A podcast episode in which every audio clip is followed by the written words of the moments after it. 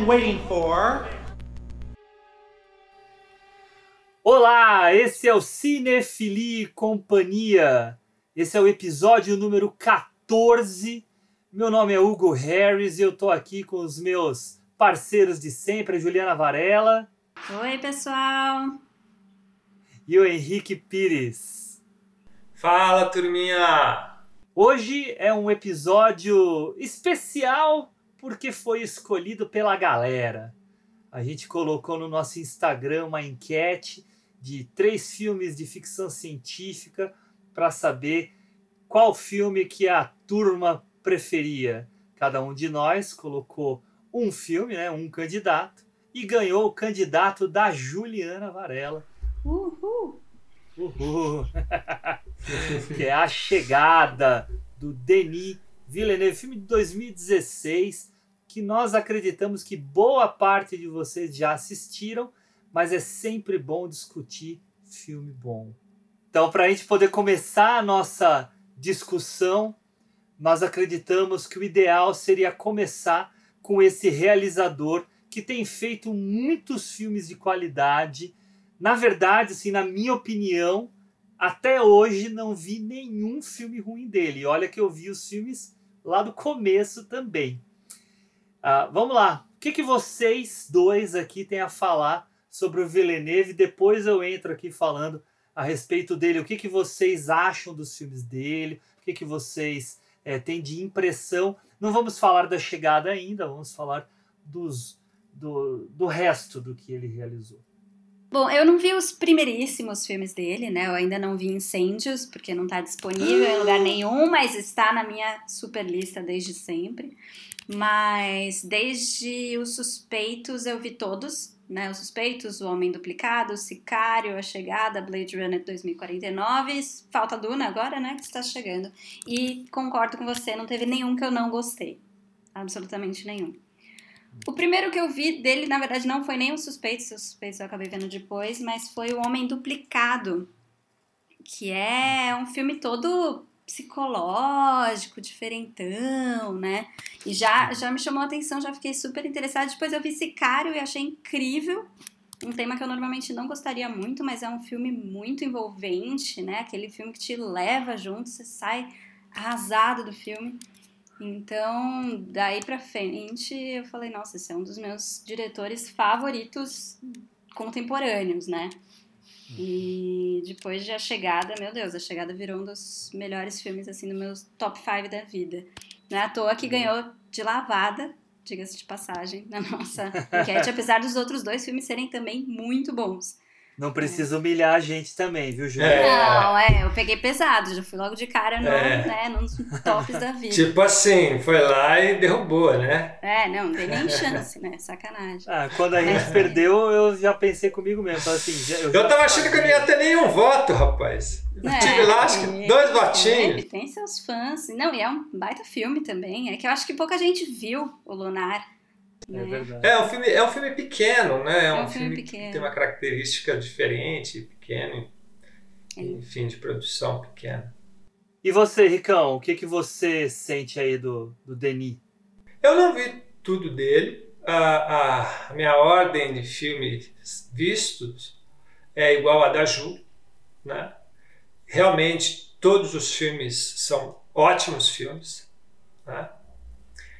Mas eu gosto muito do Villeneuve porque ele tem algo que, que eu admiro muito nos diretores que tem essa potência, que é justamente trabalhar a, a, a narrativa de uma forma intimista, mesmo que seja num aspecto mais aberto, tem sempre um olhar muito bem detalhado, muito bem estruturado.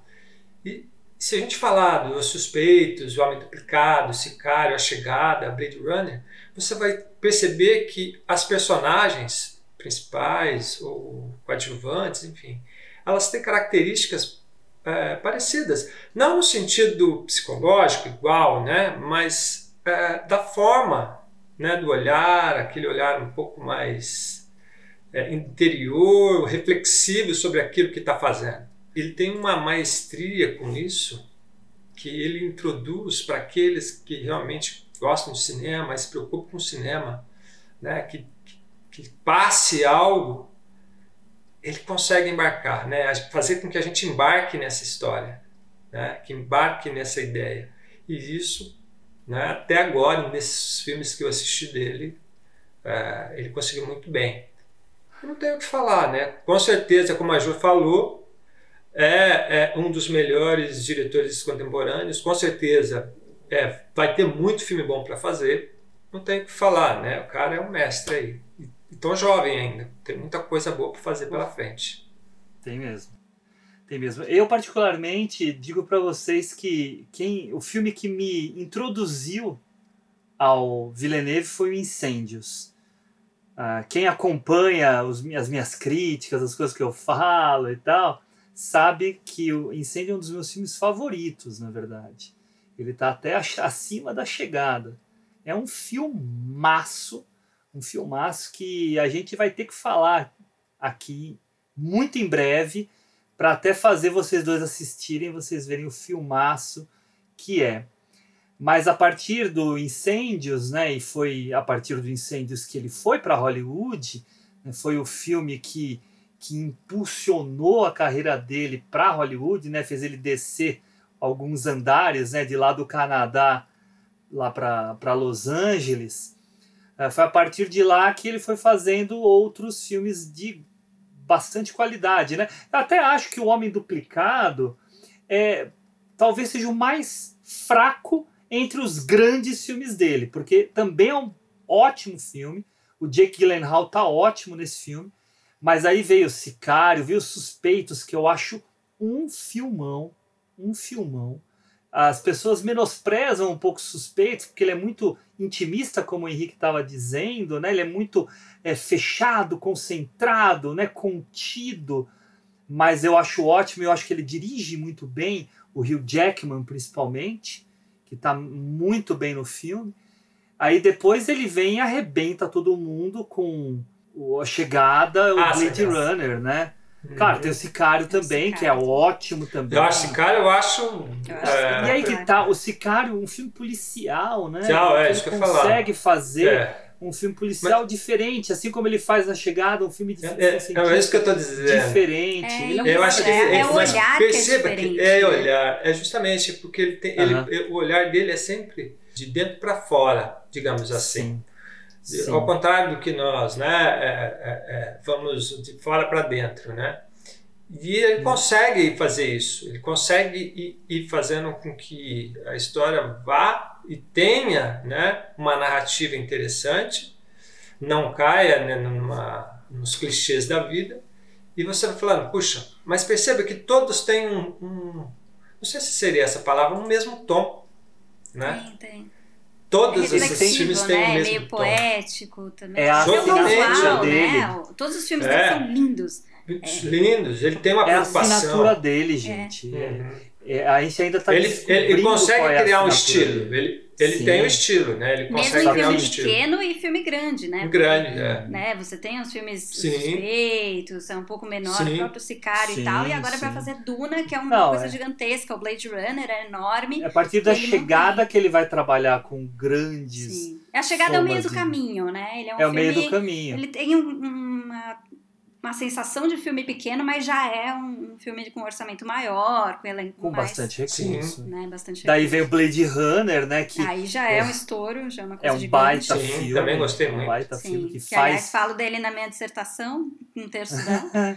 Então... Faz, ele faz frente ao primeiro Blade Runner, na minha opinião. Sim, eu acho que eles estão, assim, só não estão no mesmo nível porque tem um final ali que ele se perde então, mas ele sim, tá. Sim. Ele, ele, é, ele é digno. E é também porque tem o Ryan Gosling, né? Porque tudo que tem o Ryan Gosling fica esquisito, né? Ah, eu acho que ele tá perfeito nesse filme. É, mas eu sabe por que ele tá perfeito? Ele, tem, ele tá perfeito porque já que ele é um androide, tá? Desculpa spoiler. Já que ele é um androide e ele não tem expressão nenhuma, Faz sentido, entendeu? ah, não. Ah, não, cara. Eu, eu acho, eu, eu acho que quem tá ruim no filme não é ele, é a Love, que é a outra androide do. Enfim. É, Mas deixa eu fazer um outro comentário. um outro comentário com vocês. Depois de conhecer o Villeneuve, eu fui procurar os filmes anteriores dele. E aí eu tive a oportunidade dos três anteriores ver dois. Eu só não vi o Redemoinho, mas eu vi o Polytechnique, que é sobre. É, é, na verdade, é uma reconstituição de um massacre na Escola Politécnica de Montreal. No estilo 11 de setembro, lá, sabe? 11 de setembro, olha eu, olha que eu falei. Columbine, olha eu. É que o, o Michael Moore tem o filme do 11 de setembro e do Columbine eu misturei as bolas. Mas tudo bem. Então fica o registro. Mas e é preto, em preto e branco e tal. É muito bem construído. É um filmeco de uma hora e dez e funciona super bem. E recentemente, eu talvez até ainda esteja no catálogo do MUBI, apareceu aquele 32 de agosto. 32 de agosto na Terra. Isso. Que é muito bom também, que foi o primeiro filme dele. E aí é um filme super barato, mas com uma história muito interessante e que já trabalha questões de tempo e espaço de uma forma bem diferenciada, assim como a gente vai falar daqui a pouco do nosso filme de hoje. O Incêndios, e aí eu vou dar um gancho aqui para vocês, tá? Uh, vendo uma entrevista do Ted Chiang, que é o, o autor do História de uma Vida, né? Que é o que deu origem para o filme A Chegada. Uh, quando ele foi abordado pelos produtores para ver se ele aceitava que a história dele fosse adaptada, ele perguntou: mas quem vai gravar, quem vai filmar essa história? Eu quero aprovar a pessoa que vai para poder decidir se vai ou não. Daí eles falaram, vai ser um cineasta canadense chamado Denis Villeneuve. Aí o que, que é da gente esperar? Que mandassem para ele o Sicário, que mandassem para ele os Suspeitos, mas não, mandaram incêndios. E por que que mandaram incêndios, né? E claro que eu não vou dar spoiler porque vocês não viram esse filme, mas ele tem e eu, eu já analisei muito esse filme em aula mesmo, ele tem oito flashbacks misturados à linha normal do tempo dentro dessa história e estão meio que disfarçados de alguma forma lá, tá? Ponto, não falo mais para não estragar. Mas isso fez com que o Ted Chiang falasse: "Ah, entendi porque me mostraram este filme" para mostrar como ele seria capaz de manipular a narrativa de tal forma a tornar a, a, a história interessante e conseguir passar a essência da novela, porque não é nem um conto, né? Ele é, tem 90 quase páginas. 90 hum. páginas né, da novela dele né, para a tela. E foi aí que o Ted Chiang... É bom, é bom, é bastante, né? bastante. né? É, então, uh, e aí o Ted Chiang aceitou. E ele, e ele diz isso na entrevista, né? Está tudo nos extras do Blu-ray da chegada para aqueles que tiverem, quiserem ver. Ele fala essas coisas. Né? Então, uma primeira informação que eu acho interessante, porque a chegada cai no colo do, do Denis quando ele está filmando o sicário, oferecem para ele, ele olha um pouco torto para aquilo mas a, aos poucos convencem ele à medida de que ele tem contato também com a história do Ted Chiang. Então foi meio que um aceitando de um lado, um aceitando do outro, e aí conseguiram unir e o resultado está aí, né? E é disso que a gente vai falar hoje. Inclusive, acho esse conto novela praticamente inadaptável.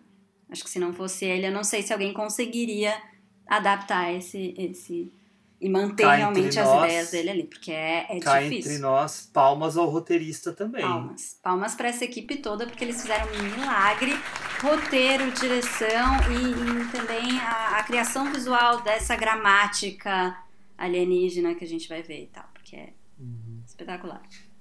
Enfim. Bom, antes da gente começar, que eu vou pedir para vocês fazerem umas considerações gera, é, gerais a respeito do filme, Uh, queria deixar alertado aqui para os nossos ouvintes que hoje o nosso episódio é um episódio que conterá spoilers. Conversando aqui o trio, definimos que tinha que ser assim devido a toda a estrutura que o filme tem e ficaria muito difícil discuti-lo. É, seria possível, sim, mas a gente acha que vai ficar um episódio mais interessante a partir do momento que a gente estiver livre para revelar qualquer coisa que a gente queira revelar, ainda mais que acreditamos que muitos que votaram nesse filme votaram exatamente pelo fato de já terem assistido. Então a existência do spoiler não é um problema. Então fica a dica: se você não assistiu A Chegada, não escute o episódio enquanto você não tiver visto o filme. O filme está lá na Netflix, dá para você assistir. Ou então, melhor ainda, assista num Blu-ray se você tiver a possibilidade, pois a paisagem sonora agradece muito e é muito importante dentro desse filme. Ok? Mas depois volta e escuta o nosso episódio, tá? Para daí você ver se você concorda com as nossas considerações. Vamos que vamos. There are days that define your story beyond your life. Like the day they arrived. Not everyone is wired for what you're about to do. So what do they look like? You'll see soon enough. Every 18 hours, a door opens up. That's where we go in. Quando 12 naves espaciais chegam à Terra e pairam misteriosamente no ar, a linguista Louise é chamada pelo governo americano para mediar a comunicação com a espécie alienígena e tentar descobrir por que eles vieram. No processo, ela aprende muito mais do que um novo idioma, uma nova visão de mundo.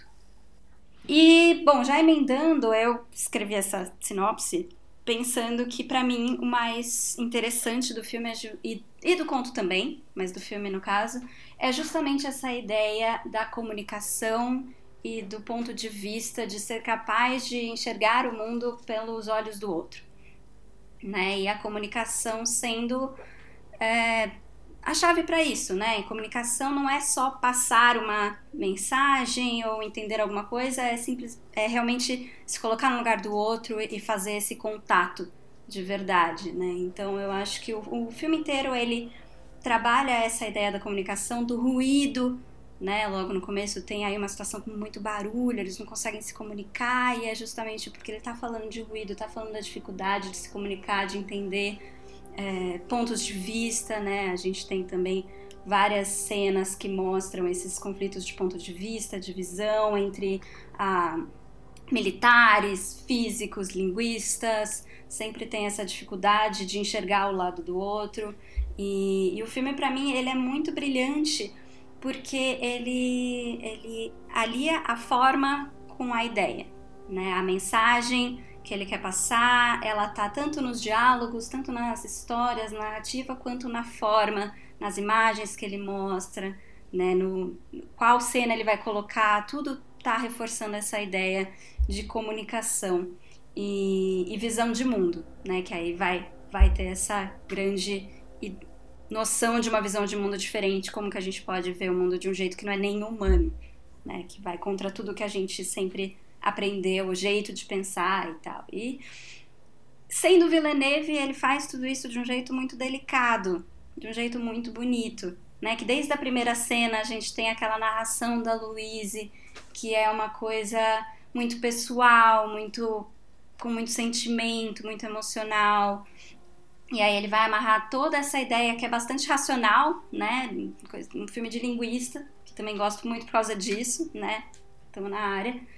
Mas ele vai amarrar isso de um jeito pessoal, de um jeito emocional e, e muito bonito. Enfim. Para começar, bem. é isso. É isso, tá bom. Henrique, e você? Cara, quando eu assisti o filme a primeira vez, para mim foi um, posso dizer, um baque assim, um baque no sentido positivo, né? Porque ele trabalha uma coisa que eu gosto muito, que é a calma, a contemplação, né? A reflexão sobre o que você está vendo, que é um pouco da forma do Villeneuve. E eu acho que o filme me fez isso. E o filme me fez pensar, repensar a narrativa, né? Através do, da própria ideia, conceito que o filme tem o quanto, é como a Ju disse anteriormente, né? Se você leu o conto, eu não li, mas pelo filme você já tem a ideia de quanto é difícil você tentar fazer o que ele fez. Né? E eu acho que o roteirista também merece né, é, aqui uma menção, porque não é fácil fazer. E o que eu gosto muito é a ideia dramática que fica flutuando o tempo inteiro no filme. Né? Não só a questão do alienígena, da questão da comunicação em si, mas como deixar essa ideia dramática transparecer dentro de uma perspectiva que ele coloca, que é a da interpretação pela comunicação, ou seja, o que eu falo é o mesmo que você está entendendo? Não, né? E, e, como você alcança isso? Isso é muito difícil, né? E, e dentro dessa perspectiva dramática, isso mexeu bastante. É, então eu acho que ele faz um, um, uma ideia de filme muito bela, muito bonita. É, ao mesmo tempo que ele traça, digamos assim, uma prosa, ele emenda uma poesia no meio. E isso, isso é para quem domina muito a técnica. Né? Então acho que isso o filme deixa se levar e, e, deixa, e faz com que a gente se leve por ele. Por isso que eu disse que para mim foi um baque nesse sentido. Enfim, né? acho que é um filmaço. E vamos aí, né, Hugo? Comente aí você e depois a gente adentra nesse universo. vamos lá. Então, é, eu adoro né, o filme. Quem não adora? Meu pai não adora. Eu fiz ele assistir esses dias, ele não gostou. Pai, mas não, não gostou. mas eu acho muito legal a gente ter começado com essas considerações gerais, porque mostra também coisas que afetam uh, de formas diferentes cada um de nós, né? A Ju falou a questão da linguagem, você falou a questão da contemplação e eu vou falar da questão da memória. Porque para mim, o que me pega nesse filme, e claro que a gente vai discutir isso daqui a pouco, é, é como ele trabalha a construção da memória desta mulher, da Louise, a partir de uma indexação que para a gente a princípio parece né, uma, uma lembrança, né? memória igual a lembrança, né? E ele vai desconstruir o nosso entendimento sobre o que é memória, sobre o que é tempo, sobre o que é a, a, a noção dela, né, de conhecimento, no decorrer desse filme. Ele vai reconstruir essa memória, falando que a memória, na verdade, não é uma memória, porque a memória é algo que está sendo construída em, uh, em sincronia com o tempo presente. Né? E aquilo que está lá atrás pode estar agora aqui na frente, o que está lá na frente pode estar tá aqui atrás e pode estar tá tudo junto ao mesmo tempo. Claro que isso é esquisito de falar assim, mas a gente vai formular melhor. Mas o que me agrada é pensar que é colocado em xeque como se constrói mesmo essa noção do tempo para nossa personagem, que é também conectado à linguagem que a Ju estava comentando, que é construída. Então, essa arquitetura que só para a gente discutir aqui vai se mostrar de certa forma complexa, imagina você pegar uma história escrita né, nessa novela do Ted Chiang, e você é, concretizar isso dentro de um filme imagético, sonoro, é, com interpretações, com ritmo, com tudo isso, né? Então a arquitetura dessa construção, e eu sei que o que eu estou falando tem a ver também com o que o Henrique estava falando, né? Essa arquitetura do Villeneuve, é, mostra um cineasta muito senhor da sua técnica. muito dominador de todos os recursos possíveis, não apenas o recurso do contar a história, como até mesmo o recurso técnico. Porque quando você olha é, entrevistas e extras e blá blá blá, making off sobre o filme, a equipe toda dele elogia a condução dele em saber dizer sim e não, pensando na concepção dele do que ele queria para esse filme. E é muito lindo você ver, num determinado ponto, ele falar que ele sabia muito bem onde ele queria chegar para contar essa história e foi um sofrimento desgraçado montar esse filme Hum. para fazer com que a gente tivesse essa noção de construção do tempo da forma como ele consegue aqui nesse filme. Então é isso que me encanta nesse filme. Eu toda vez que vejo esse filme eu me emociono muito, porque a emoção não se dá pela revelação do plot twist. A, a, a, a emoção me, dá, me, me acontece pela catarse de me descobrir manipulado por ele de uma forma super saudável, mas você conseguir perceber a artimanha dele ao conduzir essa trama para que tudo faça sentido posteriormente e não seja só uma pegadinha. É, Não é um que- plot twist pegadinha, é um plot twist que faz todo sentido a respeito de tudo que você viu antes. Não é um final é, Shyamalan, não é um final Agatha Christie, é um final Villeneuve que tem muito mais consistência que esses outros. Apesar de eu gostar muito do Shyamalan, né, e etc, gosto também, mas eu acho que o Villeneuve tá alguns degraus acima na, na, no domínio narrativo do que um filme pode nos trazer. E é isso que faz. Às vezes a gente nem percebe. Se é uma pessoa que não tem muito domínio né, de, de recursos narrativos, ela vai ficar impactada, mas ela não vai saber tão bem o porquê. O nosso desafio hoje, gente, é a gente tentar descobrir quais são essas ah, ferramentas e essas estratégias dele para mexer tanto com a gente, tanto no que se refere à temática que vocês estavam falando, quanto também a essa linguagem cinematográfica, esse dispositivo que ele lança à mão e faz com que esse filme fique tão especial. Deixa eu fazer uma Certo. pergunta para vocês. É, eu não li o conto. Não, o conto não, a novela. Vocês leram a novela antes ou depois do filme? Depois, três vezes. Eu li depois. Eu li uma e agora eu tava lendo outra. Vocês acham que se vocês tivessem lido antes do filme e tivessem visto o filme, mudaria? Mudaria. Sabe por quê? É, desculpa, Ju, não sei se você. Não, Só pode, pode falar. Não, eu um falo, depois outro fala. Isso. Para mim mudaria por vários motivos, mas o motivo principal, a Luísa é diferente.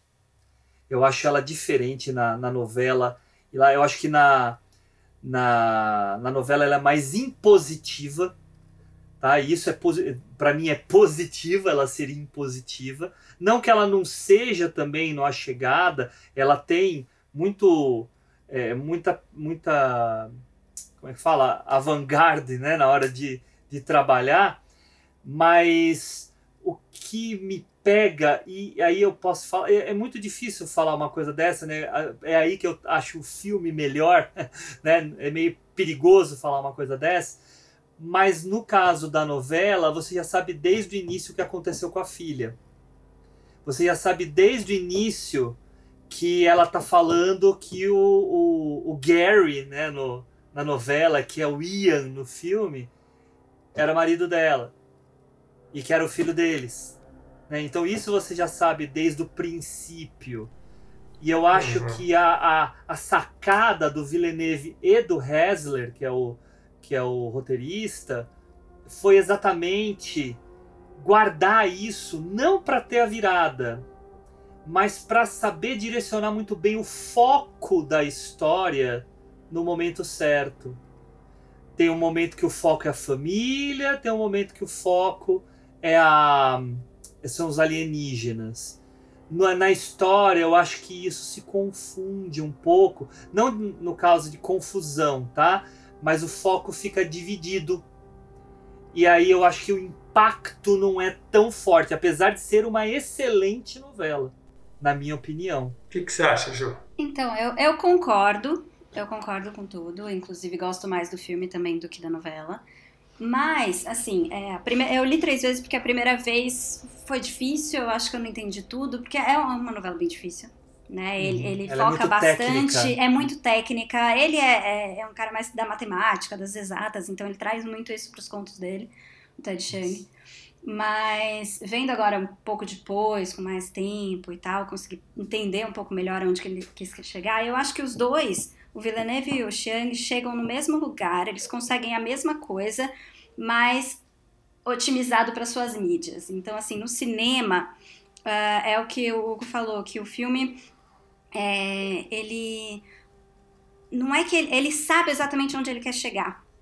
E ele te carrega sabendo de tudo isso. E o livro, ele sabe e você também sabe junto com ele, e você vai construindo esse conhecimento junto com o autor. Isso funciona muito bem no filme, acho que não funcionaria. Eu acho que realmente o único jeito de adaptar é como eles fizeram.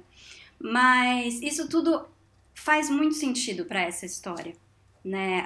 Os focos realmente são um pouco diferentes. O filme tem um foco muito mais ah, no contato né, com, com os alienígenas, nessa experiência, nesse momento, e o livro é muito mais, eu acho que, sobre a família, tanto que começa com a, a filha, né, ela já começa narrando a chegada da filha, então é, é, é muito mais sobre ela, mas ele tem essa ideia de que justamente, agora entrando em muitos spoilers, né, logo de cara, mas que a, a grande, o grande diferencial né, dessa coisa dos alienígenas eles terem uma visão de mundo cíclica né, e, e, e totalizante, então eles já conhecem todos os tempos de uma vez, ele Isso é cria muito um genial. paradoxo de, de, de liberdade de escolha, né?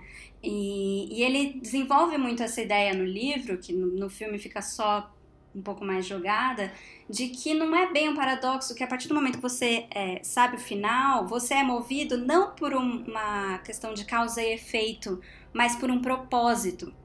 Então é, é- é engraçado que o Hugo falando do filme me fez lembrar muito dessa ideia do propósito, porque ele sabe aonde ele quer chegar, e isso não impede ele de fazer o processo, né?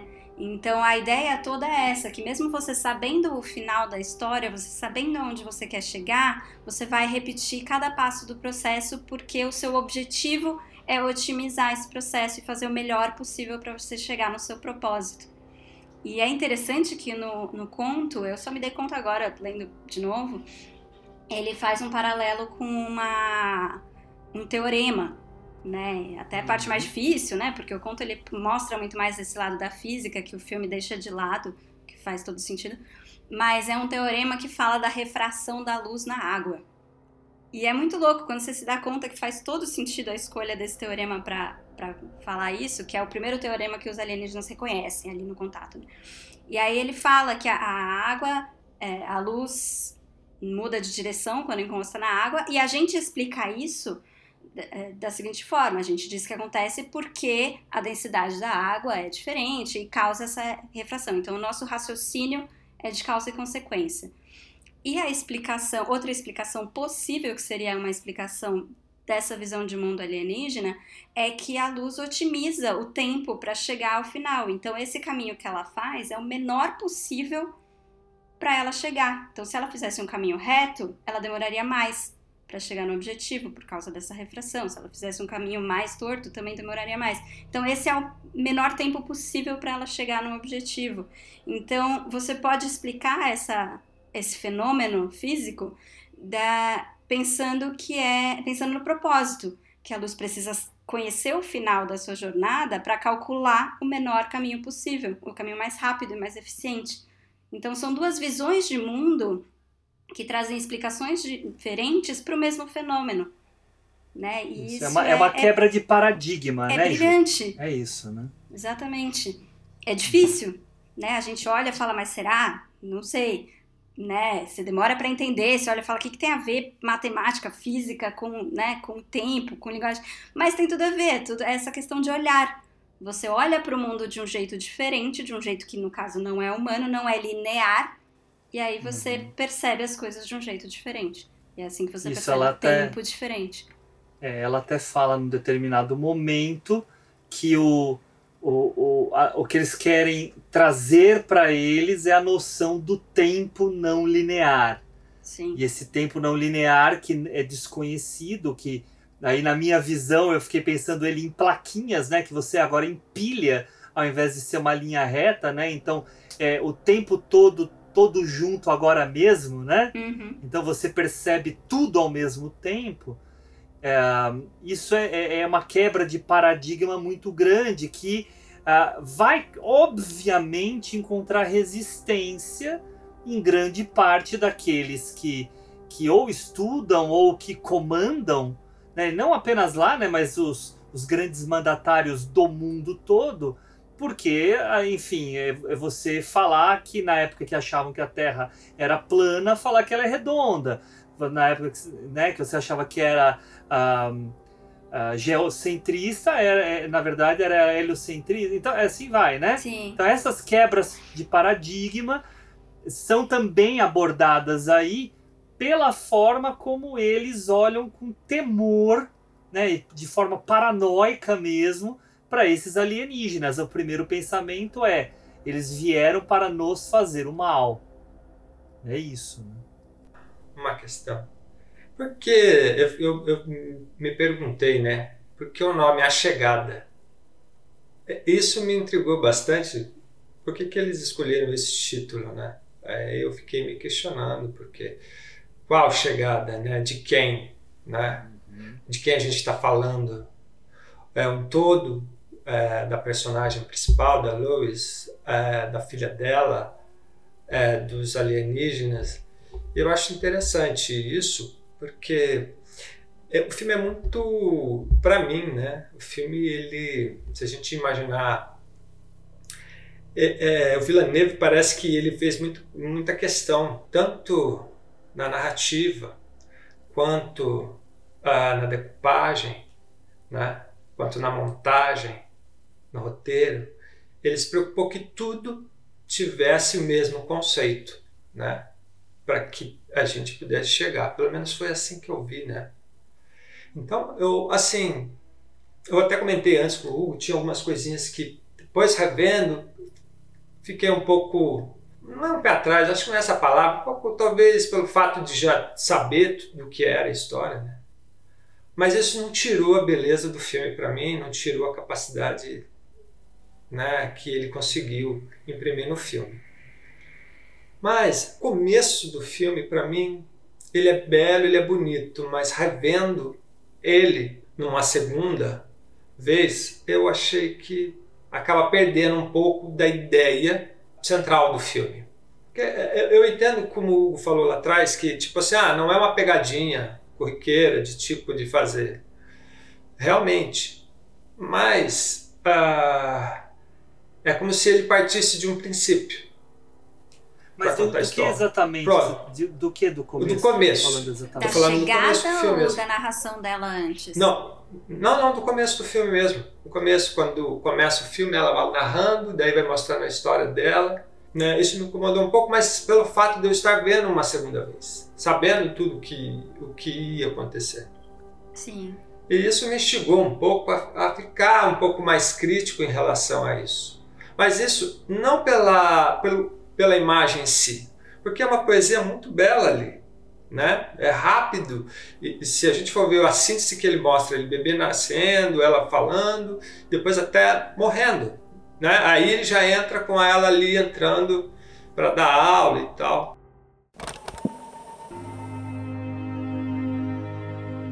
I used to think this was the beginning of your story.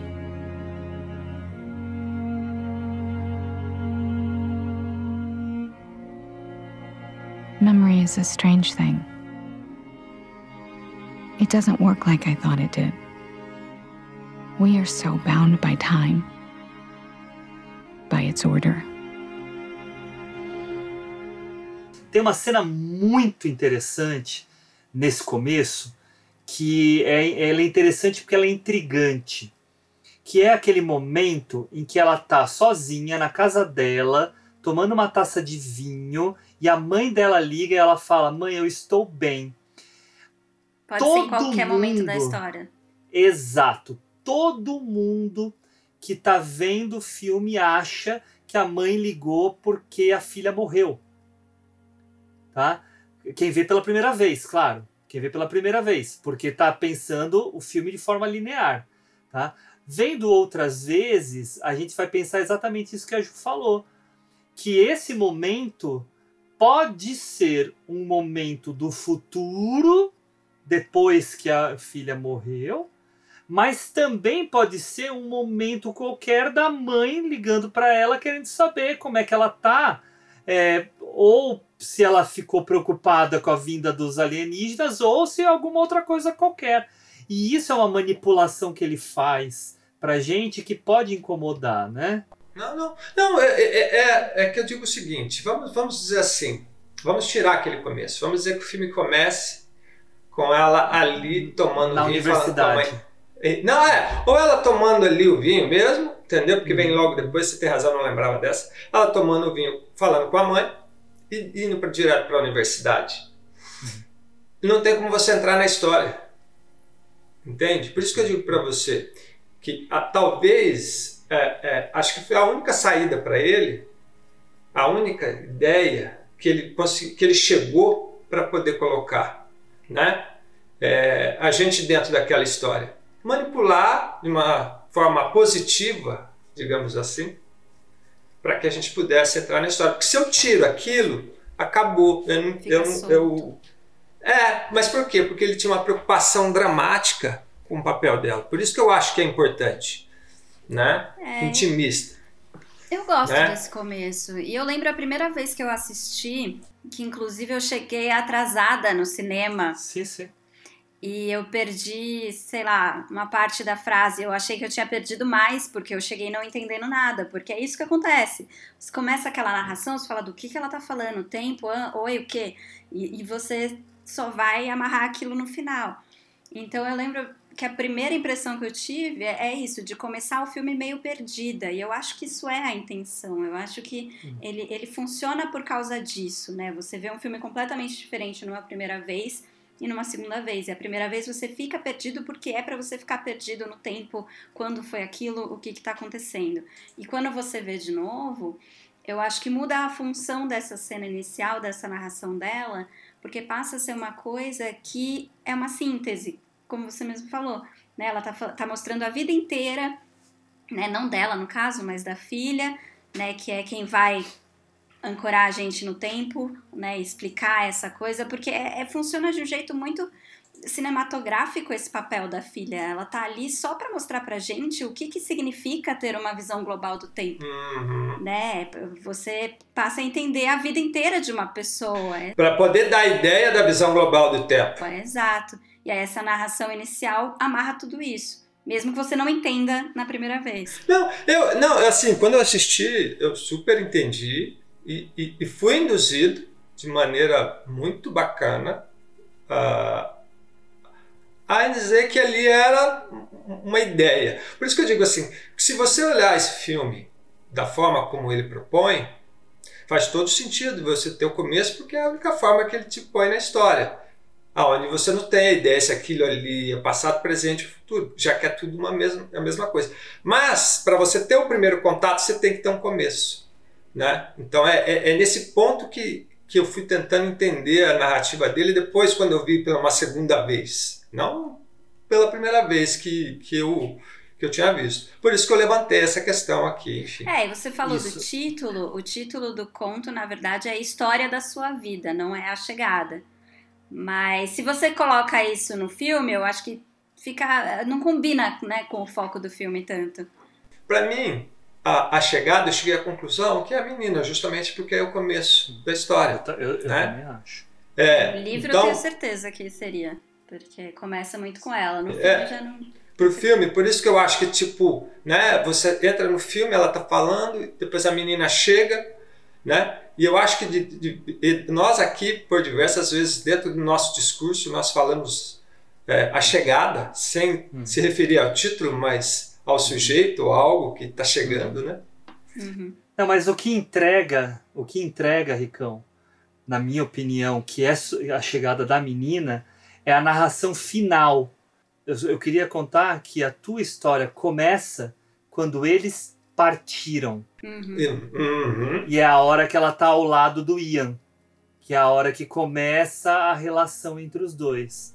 Mas Isso. como a história é cíclica, Sim. Então, Isso. digamos assim, você tem, ele tem que começar e o começo é a chegada dela. Por isso a gente está falando a mesma coisa, mas, só, mas é só na justamente, estrutura O começo e narrativa. o final são chegadas. É, gadas, é. Porque o é filme isso é cíclico também. Sim, É. é por isso que a gente fala Mas- que a forma dele é, é- é É. E, e- deixa eu fazer um comentário que baseado no que vocês estão falando, porque assim, esse começo que o Henrique falou, que era um começo necessário, um começo em que ah, a gente pensando numa estrutura tradicional de cinema seria simplesmente um flashback, lembrando uma filha que teria morrido. Quando a gente descobre toda essa artimanha de que na verdade ela estava contando a história da filha que, que depois dos alienígenas viria a nascer, ah, eu lembrei aqui de um trecho do, da Divina Comédia, trecho, o começo da Divina Comédia, que eu até passo, converso muito em aula sobre ele com os meus alunos, que fala assim: a, a meio caminhar de nossa vida, fui me encontrar em uma selva escura. Estava a reta minha via perdida. Ah, que a tarefa de narrar é dura. Essa selva selvagem, rude e forte, que volve o medo à mente que a figura. Claro que é super complexo Dante, né? Mas o que, que ele está dizendo aqui? Ele está contando, no, usando o pretérito, porque a, a viagem que ele narra dentro da Divina Comédia, Inferno, Purgatório, Paraíso, é uma história que já aconteceu, que ele está nos contando a jornada que ele já implementou. Quando a gente vê esse filme pela segunda vez e a gente escuta essa narração inicial da Louise, a gente não enxerga mais como uma narração linear de um passado existente. A gente passa a escutar como um relato dela de uma história que já aconteceu. A escrita da carta para a filha, que seria essa narração, já está acontecendo depois de ter se concretizado de fato essa morte da filha que, é, que seria, na verdade, o, o, vou tô me começando a me enrolar, mas enfim, é a, a, a escrita dessa carta que começa no filme, começa no começo do filme, seria ela contando a história da filha para a filha depois da morte dela, depois da morte da filha. Só que já que o tempo é, é tudo ao mesmo tempo, ela já tem essa conclusão pronta. Então esse começo acaba sendo narrar de algo que ela já sabe que aconteceu, mesmo não tendo de fato acontecido. Faz sentido o que eu tô é, falando? o livro é muito assim, né? O conto, ele, ele começa com ela falando, né, contando a história da sua vida, no caso para a filha, e misturando todos os tempos no mesmo parágrafo. Né? Ela faz isso, ah, seu pai vai fazer isso e você fez aquilo e a gente tá fazendo isso e mistura tudo de um jeito que você não sabe onde que ela tá contando. Pelas vezes que eu assisti o filme, enfim, e o que eu fiquei buscando, e eu gosto muito da questão do tema do tempo, até porque eu não acredito no tempo da forma que a gente põe o tempo. A questão do passado na, no filme, não sei se eu posso falar assim, mas vou dizer, é o que tem menos peso. Passado no filme é o que tem menos peso. Porque o que importa no filme, na realidade, é o presente e o futuro. Quando você diz memória, o que eu acho interessante que você falou, para mim a memória dentro do filme, ela tem um papel de maneira é, igual na relação do que a gente está falando de passado, presente e futuro. Mas perceba que o, o filme ele tenta propor para nós o tempo todo a memória como algo presente e futuro. E ele só se dá a relação ao passado quando nós estamos no futuro. Sim. Então, a questão ela acaba sendo mais ampla porque tudo vai depender de quem está vendo, né? De como, quer dizer, melhor, de como você está vendo, né? E imagina você implicar tudo isso, né? Como não é difícil. Esse filme tinha tudo para dar errado. Vamos ser sinceros, tinha tudo para dar errado, né? E ele foi certeiro. Tipo, deram um tiro só e ele acertou ele direito. Tem que ter boa mira, né? É, não, o cara é bom. Saber onde vai E chegar. eu acho assim, a gente andando um pouco mais à frente, né? A gente andando um pouco mais à frente do filme, mesmo que eu tenha levantado essa questão no começo, eu acho muito interessante que esse começo e essa forma que ele nos induz, digamos assim, eu não queria falar essa palavra porque eu acho que essa palavra ela dá um sentido diferente, pejorativo, e não é. Mas ele induz a gente a, a única forma de entrar na história.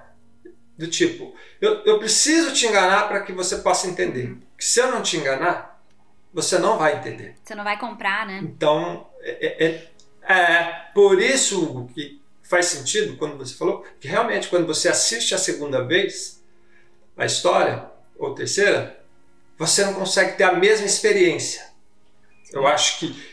a- a- a- e é aí que eu acho que difere. Agora, isso não tira ah, o brilho, né, o mérito e a capacidade né, do filme em nos colocar dentro dessa história. Né. Deixa eu aproveitar e fazer um comentário. É, vocês estavam falando né, sobre a questão de passado, presente, futuro. Eu acho que é o Ted Chiang que comenta, se eu não me engano, que o, que o Einstein, e daí eu também, se eu não me engano, ele fala que é o Einstein, é algum cientista famoso, provavelmente era o Einstein, tá?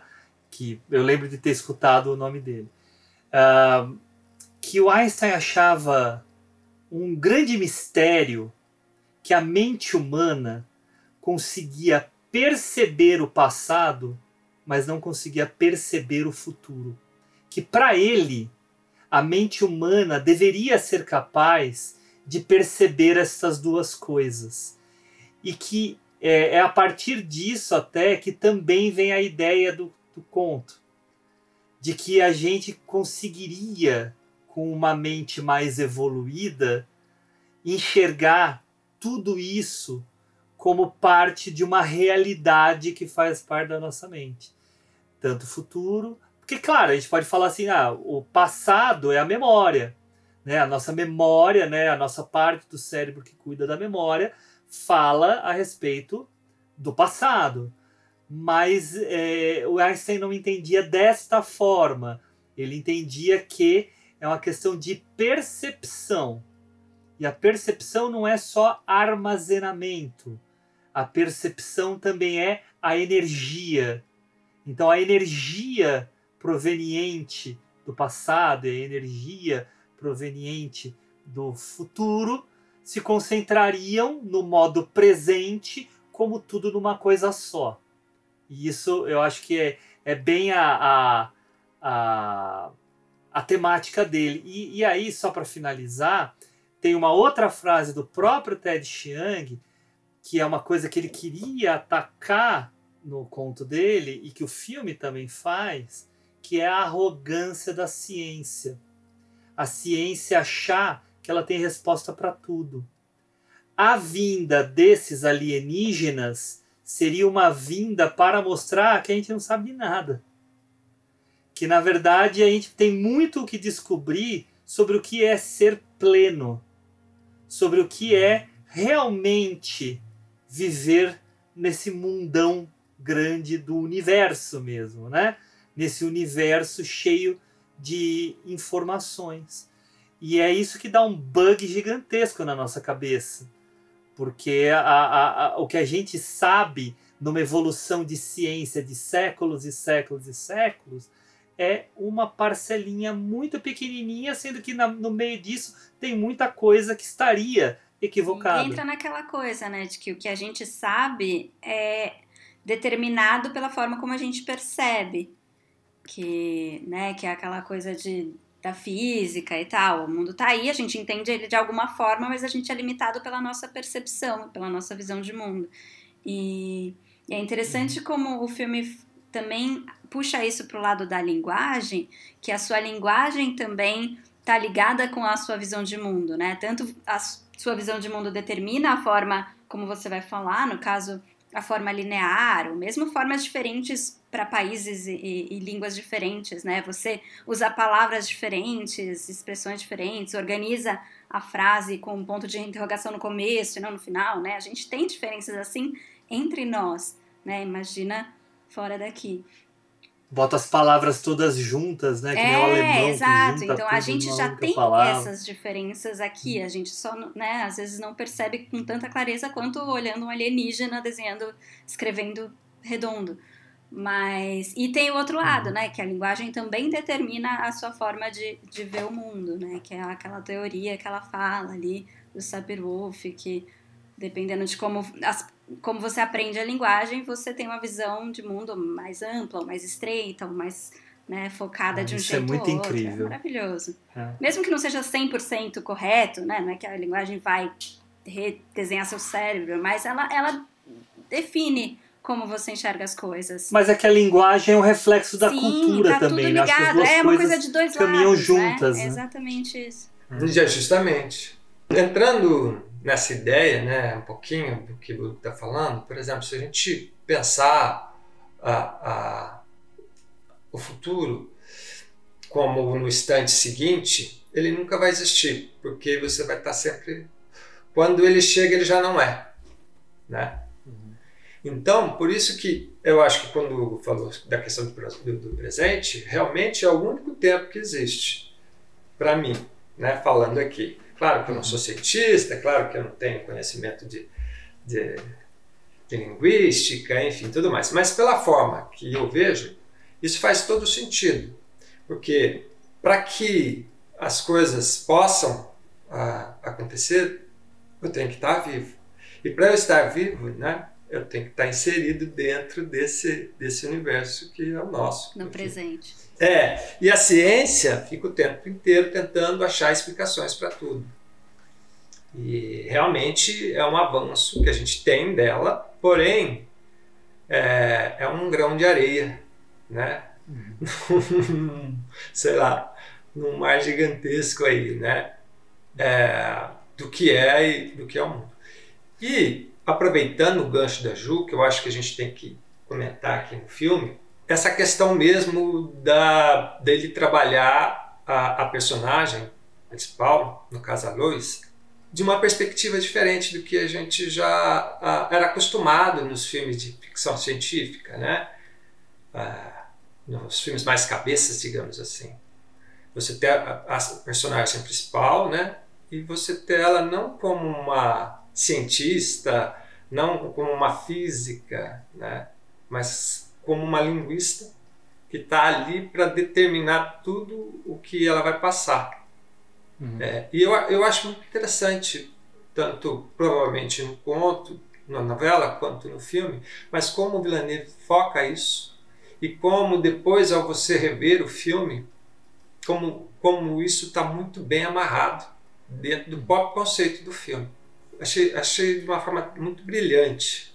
Não, e aí, Ricão, só dando um, um, gancho também no que você está falando e juntando com outras coisas que está dizendo antes, uh, eu gosto muito da metáfora dele, da, do uniforme, né? aquela proteção que eles usam, porque a coisa começa a funcionar mesmo na hora que ela remove. Né? Na hora que ela remove, e isso eu até marquei, nos, é, é nos 50 minutos de filme, que é mais ou menos na metade do filme, não, o filme tem uma hora e cinquenta e pouco, né? Mas tirando os créditos, fica mais ou menos no meio do filme.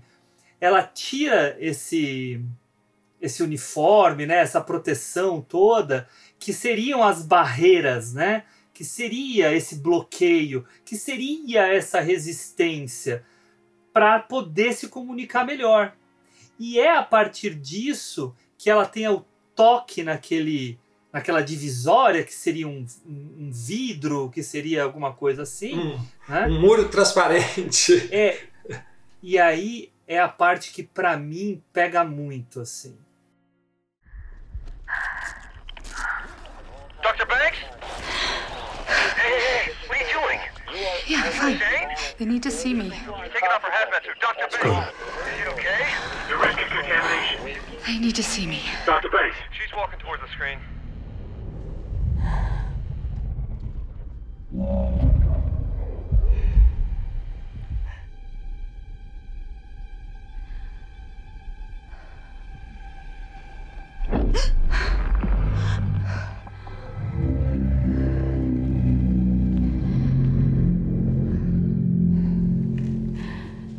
Now that's a proper introduction. É, apesar daquela, daquele princípio onde a gente teve o flashback, depois desse flashback inicial, só vai começar a ter flashback de novo exatamente. Podem olhar. Exatamente depois dessa cena. Porque é na hora que ela encosta naquilo lá que começa a transmitir para ela essa noção do tempo não linear. E aí começam a aparecer aqueles flashbackzinhos que não são flashbackzinhos, Flash são flash forwardzinhos. Né? É. são premonições. Premonições não, são Não, É o- é o começo. ela vive é, é, tendo a memória do futuro. É. Isso, isso, perfeito. A memória do futuro. É o começo do encavalamento temporal É. que vocês podem também olhar. Todos os 100% dos planos que vêm em seguida dessas cenas é ela tendo uma reação de estranhamento. Que não, quando a gente vê na primeira vez, a gente acha que é uma tristeza da lembrança. Mas é, não. é, é É genial. o né? estranhamento daquela imagem daquela criança É. que ela não sabe quem é. Não, é que eu ia justamente comentar isso quando você falou do, do momento que ela começa a ter os flash forwards e tal, que o que eu acho incrível, eu gosto muito da solução que eles dão, apesar de depois eles mastigarem e falarem com todas as palavras, ah, a língua abre o tempo, que eu acho que é desnecessário, mas a forma como ele realmente revela que aquilo não é passado, é futuro, é, é justamente por esse estranhamento. É a hora que ela pergunta, mas quem é essa menina? E a hora que você Isso, ouve, você tá no dentro, cinema, né? você Dentro ouve essa nave. frase, você fala, o quê? Como assim? Porque até então, você estava interpretando todas as expressões dela como tristeza. E aí você volta, você fala, não, peraí, deixa eu assistir de novo, reinterpretar tudo. Não era isso que eu estava entendendo. Ela estava realmente com essa sensação de estranhamento. Isso. isso é genial. E tinha umas pistas, né? Tem um monte. Tinha umas pistas que falavam que ela é, que ela é solteira, que, né? Porque uma pessoa que é separada, ela não fala, dificilmente ela fala que ela é solteira. Ela fala que ela é separada, né? Que ela é divorciada, que ela já tem uma filha, que ela teve uma filha, né? Não, ela simplesmente fala, né? Por isso que eu sou solteira. É, tanto é que Né? tanto é que ele confirma, desculpa, mas tanto é que ele confirma quando ela realmente ali no fim que ela abraça ele caindo que ela tem a certeza que é ele. é, Uhum. ela fala, ah, agora eu sei porque ele se separou. Aí ele vira e fala, ué, mas você É. teve marido? Então é dizer, Não, e- então para e ele, ela, É. ela também fala, ah, eu tinha esquecido Uhum. a saudade que eu sentia do teu abraço. Sim. É, ela não fala isso pra ele, senão ele não ia entender nada, coitado. para ele. Isso é Sim. muito genial. Isso é muito genial, porque começa a fazer a pororoca Sim. do tempo. Então, mas é, mas é por isso que eu tô falando para você que é interessante. É, é como ele pensou muito bem esse filme, né? Porque, a, porque ele funciona dos dois jeitos, né? É, então, é justamente. Então, quer dizer, é brilhante você dar o conceito que ele quer passar para nós no filme. Que a, a, essa ideia de presente, passado e futuro é a mesma coisa, ou seja, ambos estão na memória, mas você está vivendo o presente e ambos estão na memória. Né? Desde que você tenha esse conhecimento, que, que seria essa nova linguagem. Né? Enfim. Uhum. Mas isso daí precisaria uma, uma, uma, uma reformulação do pensar nosso, né? Não é fácil. É, não é acessível. Porque nós somos acostumados a pensar de forma linear, né? Mas é muito gostoso no filme a gente perceber no final, é por isso que eu falo da catarse, né? Perceber essa artimanha dele, né? Você falou da indução, né? Mas é, é, já que você não gosta da palavra, olha assim dessa condução que ele faz da gente para para esse pensamento e como ele pega a gente na palma da mão e leva para outro lado, falando assim, olha só. E olha como é interessante, já que você entrou nesse assunto, que, que eu falei, né, aquilo que mais me chamava a atenção era a, a ideia da, da, do drama dentro da história. Porque ele poderia contar, poderia ser outra coisa. De vez de ser a morte da menina, sei lá, uh, descoberta de alguma uma vacina, sei lá, qualquer outra coisa se pudesse ser. Uhum. Mas não, ele preferiu é, trazer uma coisa mais íntima e dramática para que fizesse sentido né, é, é, é, da forma que ele fez. Né? Eu não li o, o conto, ou, a novela, mas no filme, para mim, fica muito nítido isso. Né? Porque isso é ao mesmo tempo que te faz entender que, caramba, é, ela vai ainda passar por isso. Hum. Porque minha mente já faz dizer que aquilo é o futuro. Mas o que mais é interessante é ele fazer com que ela, que a personagem fale, não, eu quero passar por isso. Que ela Porque faça o que escolha, me importa né? é a experiência que eu vou estar vivendo, mesmo sabendo que eu vou ter a dor da perda. Porque daí a gente começa a entrar numa outra esfera que é o sentimento, não mais a questão física, temporal, espacial. Mas isso é o que revolta o Ian. Uhum. Sim, por isso. Porque ele não teria a mesma escolha, né? Não. Não Uhum. teria. Mas ele opta, ela opta em é, que, que isso aconteça. E isso era um dos temas fortes para o Villeneuve. Né? A escolha que ela faz, mesmo sabendo que é, assim, o que, é melhor, né? É, é você nunca viver aquele amor ou tê-lo por um determinado tempo e, uma, e, e sofrer a perda de uma forma tão terrível como é, né? Com certeza. Mas é por isso que passa a ser interessante a ideia da memória futura, né? Por quê? Porque foi a memória futura que deu força para que ela realmente vivesse. Porque o filme começa, né, de uma forma bonita. Ou seja, ela tá falando ali, a câmera baixa dentro da sala dela, aí corta, neném nascendo e tal, ali ela pega o bebezinho, depois aí o bebê já tá um pouquinho maior, aí depois é, ela já tá brincando. Então perceba que é uma, uma estrutura de prazer ali na vivência e na experiência com a filha, né? Ela brincando de fazer assim com a mãozinha e tal. É, é, é, é, é muito feliz isso. Aí você tem aquele baque né, de que ela morre, né? É, mas aquilo foi muito fundamental na minha visão para que ela falasse não, eu quero viver isso, porque para mim foi tão importante viver isso do que eh, simplesmente a, a o não viver isso só pelo meu egoísmo de não querer sofrer, digamos, né, de uma forma mais é, tacanha. Não, e, e isso, isso é duro, né, Henrique? A gente somos pais, né? a gente sabe, né? Claro que quem não é também sabe, mas eu me coloco no lugar assim, é uma, é, é uma dor assim inenarrável, né? Mas ela opta em senti-la. E isso também mostra muito do caráter da Não é personagem. uma escolha só por ela, né, também. Ela tá deixando a menina viver.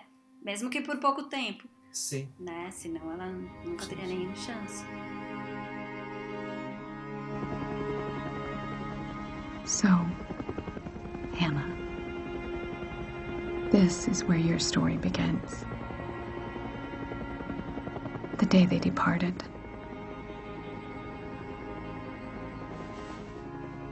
You all right?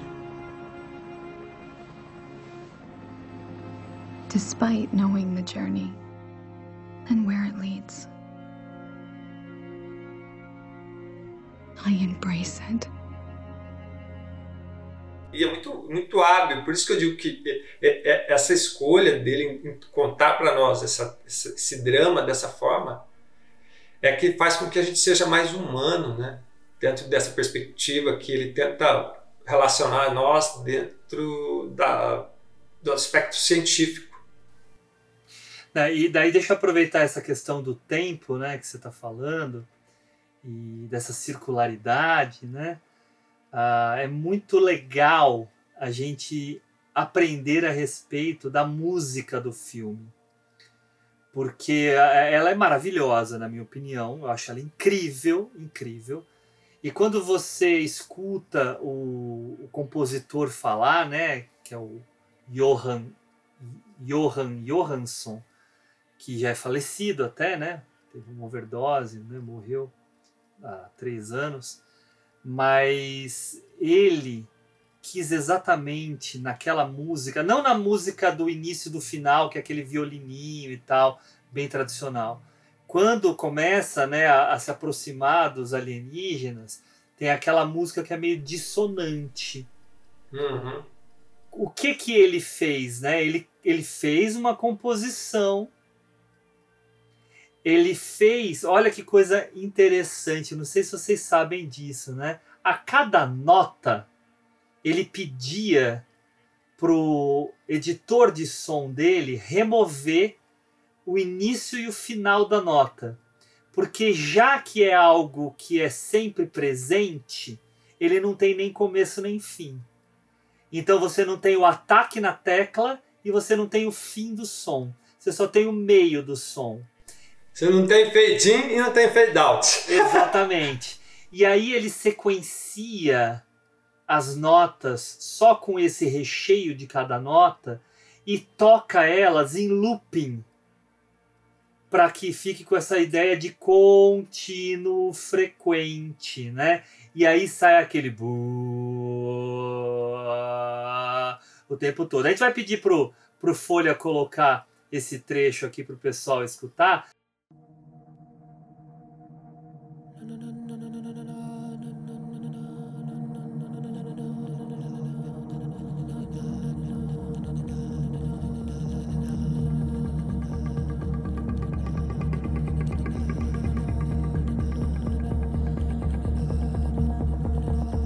Mas é assim que ele fez. Claro, tem outros trechos com vocais que ele pega, né? Que são uns vocais especiais, eu acho que são da Itália, se eu não me engano, que fazem sons em tons, né, em oitavas bem diferentes, né?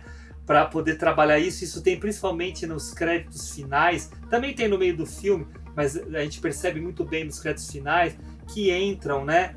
Essa, esses vocais que causam estranhamento, que casam muito com o estranhamento do conteúdo e desse princípio, desse propósito enigmático desses alienígenas que vêm para cá. E isso é muito legal. Fantástico. Isso é muito legal, porque porque funciona no conjunto. E é a mesma coisa que a gente vê quando a gente vê a questão do som. No som do filme, que é o que ganhou o Oscar, né? O, a criação de som do filme, uh, o Villeneuve recusou muitos sons propostos pela equipe que realizava. Mas quando eles fizeram algo que era bem, vamos, vamos colocar uma palavra bem comum, né? Mas bem esquisito, aí ele virou para eles e falou assim: ah, é assim que soa o meu alienígena porque são sons que misturam vários sons do nosso conhecimento, mas que ao misturar isso tudo gerou um, um negócio muito é, também enigmático, em que até há uma distinção entre o Abbott e o Costello, que são os dois, né? Um tem um som um pouco mais fino, o outro um som mais grave né, que eles atingiram misturando uh, instrumentos que a gente conhece. Eles misturaram gaita de fole, várias, vários sons, né, porque a gaita de fole, como muitos sabem, o som não sai do sopro da boca, né, sai do movimento do braço. Né, o, o sopro da boca é só para encher o saco. Né? O, o som vem mesmo do apertar do saco. E cada ponto que você aperta do saco sai um som diferente. Claro que também tem o dedilhar que você faz, mas essas duas coisas co- se combinam, né? Então entra isso, daí entra o, o putorino, que é um, um instrumento maori, que é uma gaita, é, é como se fosse uma gaita bem rudimentar, que faz ou um som muito fino, mas ou para um e ou um som muito grave. E aí o famoso, né, o didgeridoo, que é aquele aquele instrumento enorme dos aborígenes, né, faz. Né, E isso vocês, se vocês escutarem o filme ah, sabendo que tem o didgeridoo, você percebe na hora. Mas está tudo misturado lá. E essa mistura, né, também faz parte destas misturas que o Johan Johansson também propôs na paisagem sonora do filme. O filme é muito redondo nesse sentido. Não, sim, Tudo bem isso pensado, né? conversa. Perfeito. Tudo isso O conversa. conceito do filme. Ai, que bom que você entrou nesse assunto, porque eu queria justamente falar de, de como ele cria esse ambiente alienígena, né? Essa sensação, até a gente ter o primeiro contato com eles, ele vai criando um estranhamento pouco a pouco, que é assim, ele te coloca ali como se tivesse, né? Ele muda até a gravidade na hora que eles entram na nave. Sim, Começa é pelo formato das isso. naves, né? Começa ali e você fala, nossa, não é como você imagina uma nave. Mas aí tem uma pegadinha porque quando elas vão embora, elas viram para horizontal, elas têm um formato completamente diferente do que parecia pela perspectiva que a gente estava tendo, né? De novo aquela coisa do ponto de vista. Verdade. Mas Uhum. mas então começa com isso. E aí eles entram ali e aí no meio do caminho muda a gravidade. E não é uma gravidade que simplesmente vira de ponta cabeça, não. Eles viram de lado. Então fica aquela coisa difícil de você entender, né? E mostra até o medo deles de, de andarem nesse espaço, de fazerem essa transição, porque é para criar o alienígena, o estranhamento e tudo isso. Aí entra também aquela fumaça, né? Que você não sabe bem que atmosfera é aquela. Parece meio líquido, eles parecem flutuar, mas não é, né? Então é tudo é tudo pensado para ser estranho, até a forma como eles descrevem, né? O que o fato de que as naves não têm nenhum impacto em volta deles, não mexe, né? Não tem radiação, não emite nada, não tem ruído.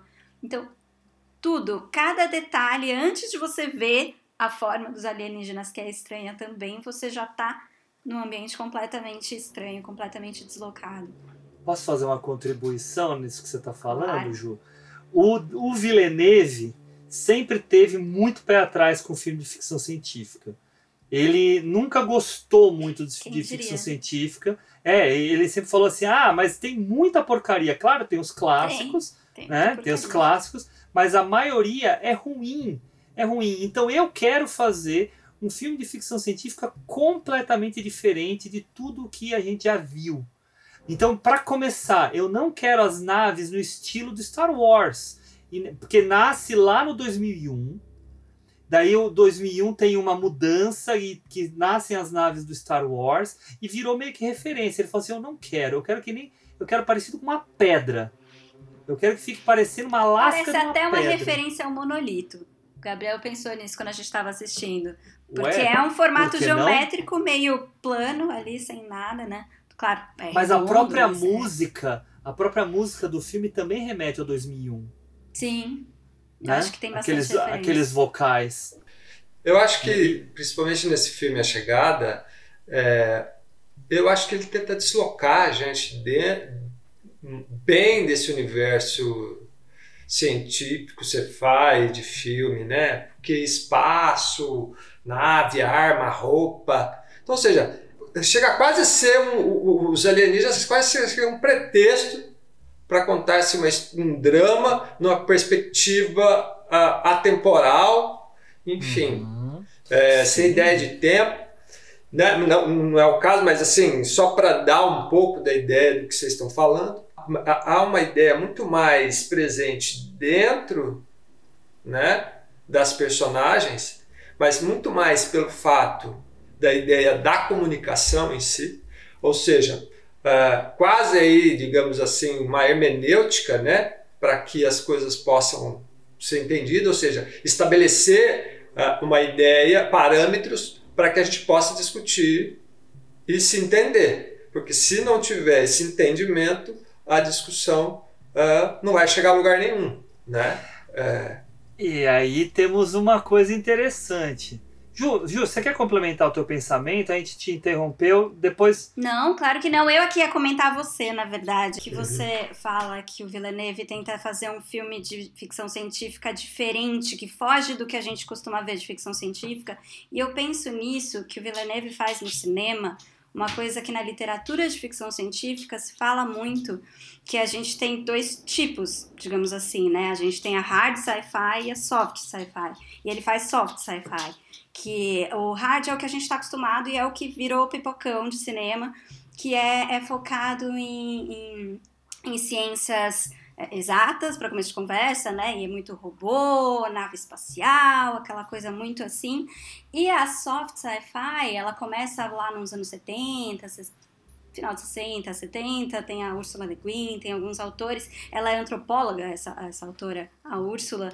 Então entra um pessoal que é de humanas, né, fazendo ficção científica e trazendo uma visão de ciência que não é só essa ciência, é, que linguística também é ciência, que antropologia também é ciência, história também é ciência, né? Então começa a, a chegar alguns livros que eles trazem a, a ciência num sentido muito mais amplo e trazem histórias que discutem muito mais sociedade, filosofia, né, história e tudo isso o Filhos da Esperança também. Sim, o Filhos da Esperança também seria. Aí, né? Com certeza. Acho que todos esses que são mais cult, né? O próprio Lunar tem essa pegada mais psicológica, né? Eu acho que os melhores filmes de ficção científica é porque vão para esse lado que entende a ficção científica não só como um futurismo, né, como uma coisa de né, dominar a técnica para ir até onde ninguém foi. Não, é uma coisa de discutir a sociedade. Não, o próprio Tropas Estelares, é. né? O próprio Tropas Estelares Sim, tem é isso. É discutir uma coisa muito mais ampla usando alguns elementos de ficção científica mais tradicionais, como alienígenas, ou, ou robôs, ou coisas assim. Mas é, eu acho que ele faz isso. E ele traz isso de um jeito muito bom. É por isso que não parece ficção científica. Porque é, é foge do da, da hard sci-fi.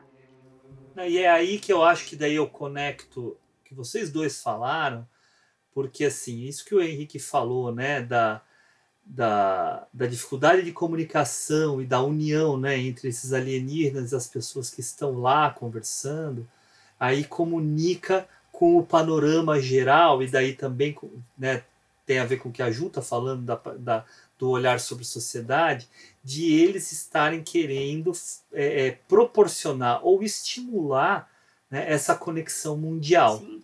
essa esse apoio e essa não, vai, não é uma confraternização, mas é uma cooperação isso, uma colaboração mundial. Super top. É, é claro que eles falam num determinado ponto, porque daqui a 3 mil anos vamos precisar de vocês.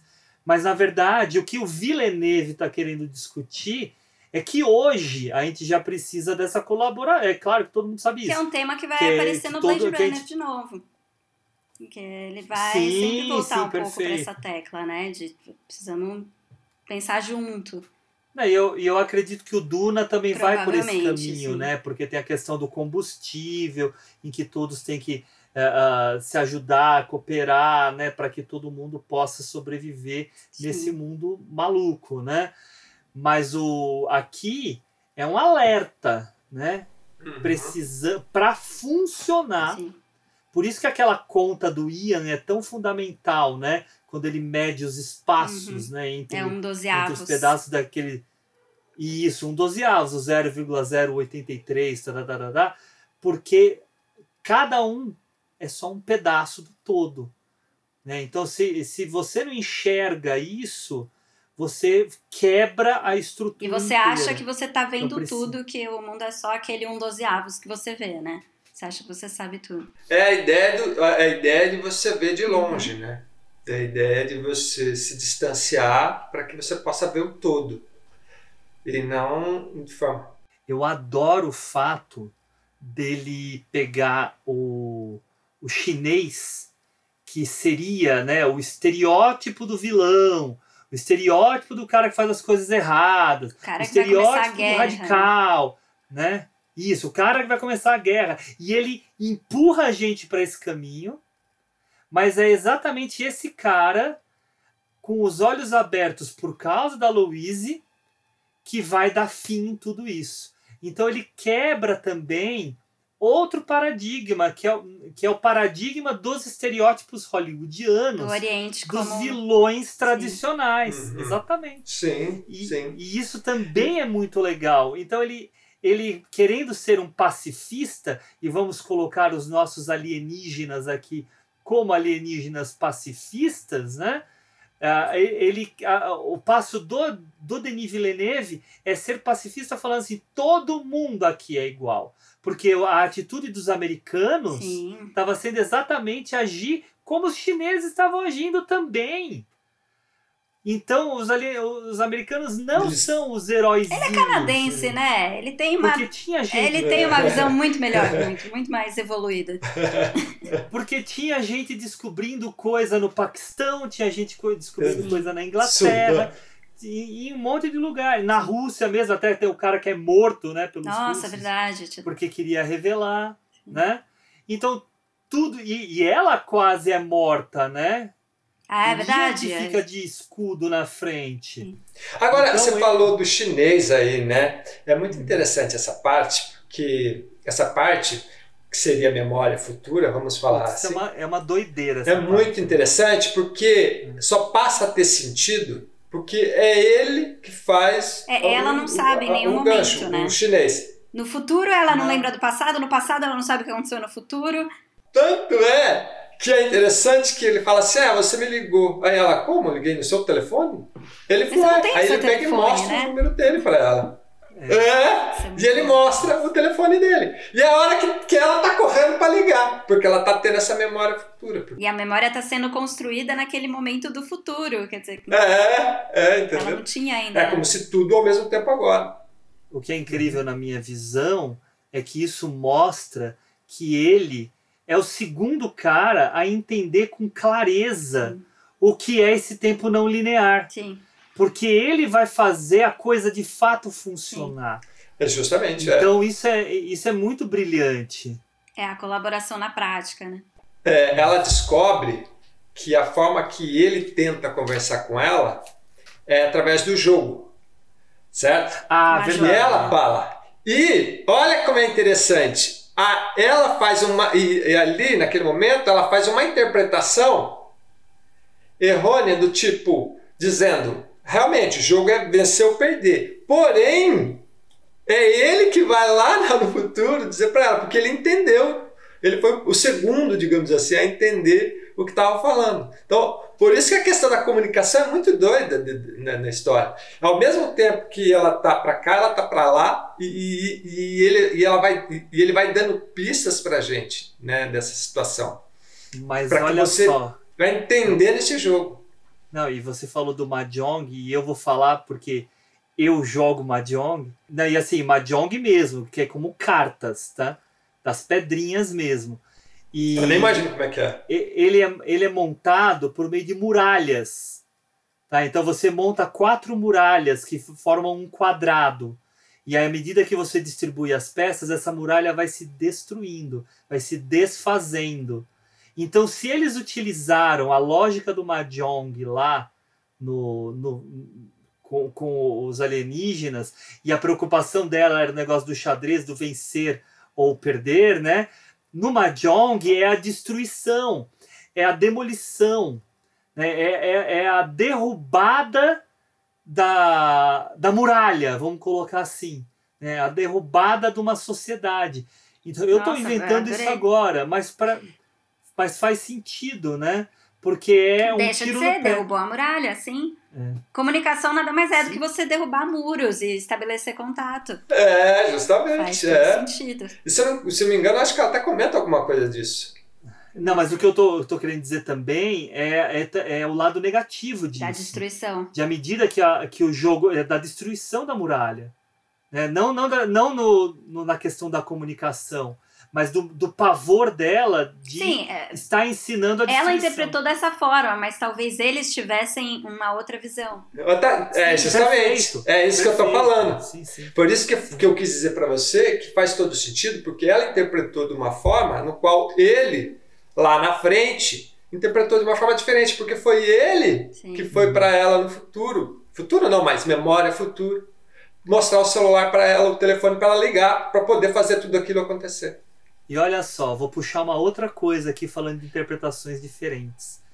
Ah, quando ela tem aquela interpretação do eh, presentear com a arma, né, que é o dar a arma ou entregar a arma ou usar a arma, né, Que a arma e que pode ser trazer a arma, né, É. Tudo isso. É, que pode é, ser uma ferramenta e tal.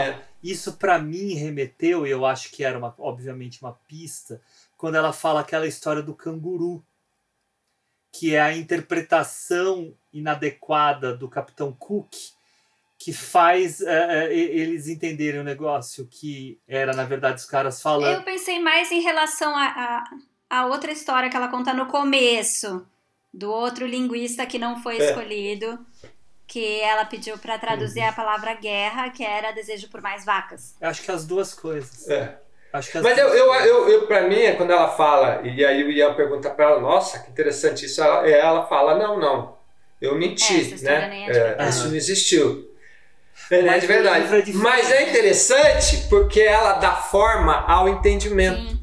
Ela cria uma metáfora que funciona. É, é, pra nós que tá assistindo, pra poder entender, o, pra entender o que eu tô querendo dizer. Ó, olha de novo aí a questão da linguagem figurativa, nesse caso, para que o outro possa entender. Então é de um brilhantismo, né? É um É, brilhantismo do roteiro, né? É um brilhantismo dentro do roteiro e, e- e da direção, porque é como eu falei, gente, tinha tudo para dar errado. Imagina. Mas eu puxei isso, Henrique, porque esse, esse mal entendido é o que quase leva à Sim. guerra. E é o que. A, não, e se a gente tirar isso da, da- da- da- do filme, sair do filme e trazer para nossa realidade, é o que a maioria das guerras são, né? É Ah. Muito. entendido. Não só a questão do jogo do interesse, mas essa questão de tipo. Não, ele está querendo me destruir. Tanto é que ele fala duas vezes, né? Ah, quando uma, uma civilização encontrou outra menos civilizada, aquela lá destruiu, que é a única coisa que os caras conhecem. Tem aquela história que é o seguinte, tipo, ah, cria um monstro aí. Aí você vai falar, nossa, ele tem dente, ele tem chifre, ele tem orelhas e tal. Na realidade, você está criando um monstro pelo aquilo que você conhece. Dente, sei lá, o leão, a orelha do cavalo, o chifre do boi. Você não vai conseguir criar nada se, não- se- se- daquilo que você conhece. Porque não está na tem sua. repertório, né? Agora, uma coisa muito interessante, pensando nessa coisa da guerra, né, da destruição e tal, que tem uma diferença muito grande do filme pro livro em relação a isso. E eu acho que é uma coisa que o cinema traz muito esse pensamento bélico, né? Porque o livro, o governo americano, o que ele está querendo não é uma arma, não é uma disputa de poder com outros países, não, ele quer comércio. Então, o interesse todo não é perguntar, fazer uma pergunta, ah, porque eles estão aqui. Não, é descobrir o que, que a gente pode trocar com eles. O que, que eles podem querer que a gente tenha para a gente poder ter o que eles têm. Né? Então, eles querem estabelecer um comércio. E no filme, não. O filme é todo um pensamento de guerra. Né? Então, você tem os outros países ali, todo mundo competindo, é um jogo. Né, para ver quem chega primeiro, porque quem chega primeiro aonde? Na arma, para conseguir dominar todos os outros. E eu acho que é uma coisa muito hollywoodiana isso, assim, esse pensamento de que tudo leva para guerra, né? E, e o governo sempre quer.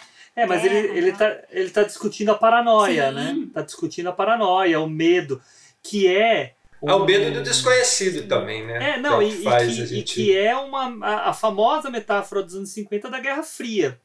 A gente vive hoje uma outra Guerra Fria. Que é o será que o outro vai fazer isso? Isso, exatamente. Que agora a China que é o grande protagonista, né, contra os Estados Unidos, mas com a Rússia lá lambendo as laterais, né? Mas é, é a mesma coisa.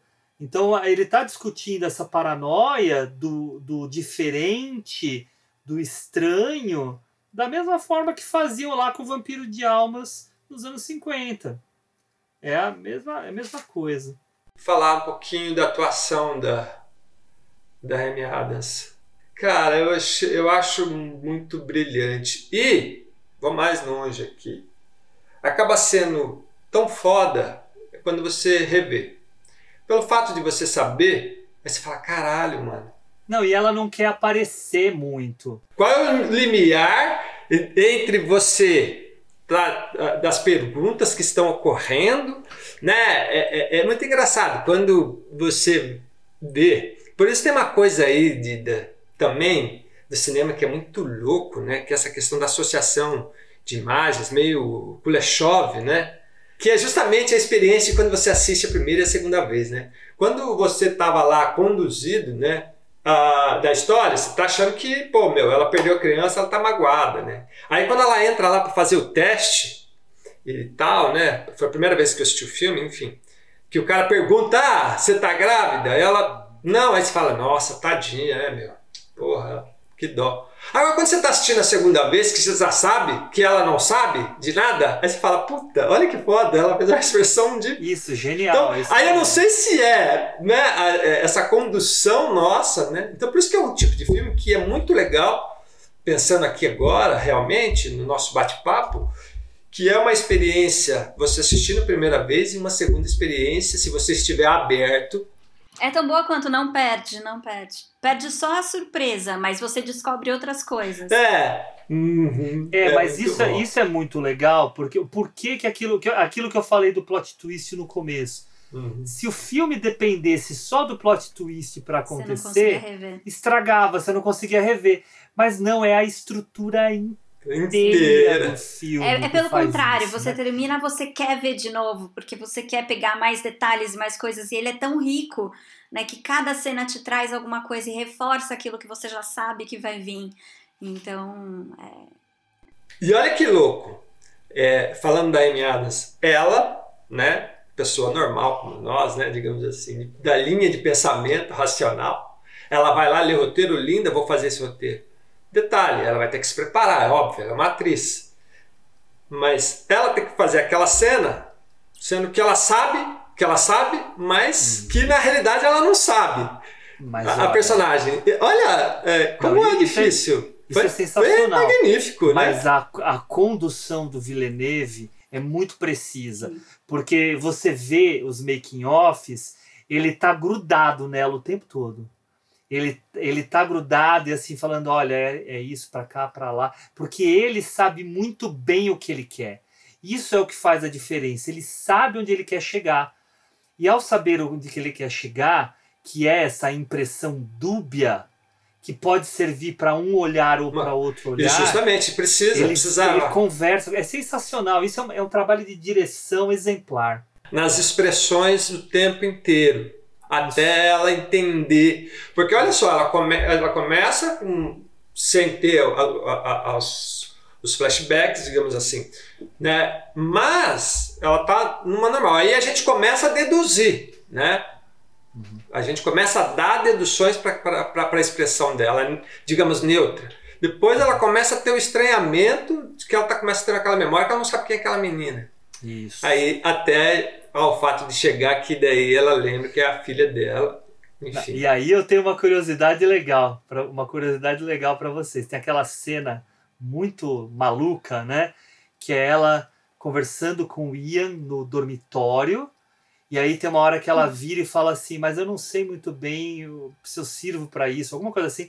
E daí vai pro contraplano, é o Uhum. alienígena que tá dentro do quarto, né? eu falo, tô bem, É, tô bem. aí tem- originalmente, É ótimo.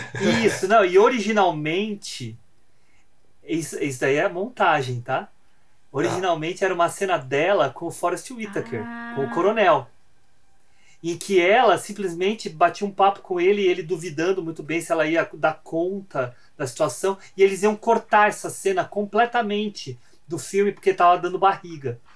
Só que aí veio a ideia do montador de falar assim: olha, olha só, se a gente pegar esse plano dela aqui e juntar com, e- com essa imagem do alienígena, a gente vai mostrar como a, a cabeça dela está sendo dominada. E olha só, só para finalizar, vocês viram o homem duplicado, né? Sim, vocês tem devem lembrar gigante. que tem a Sim. cena da aranha. É, Não, total. e não só a aranha gigante na, na Tem cidade. quarto. Tem a cena da aranha dentro do quarto. Sim.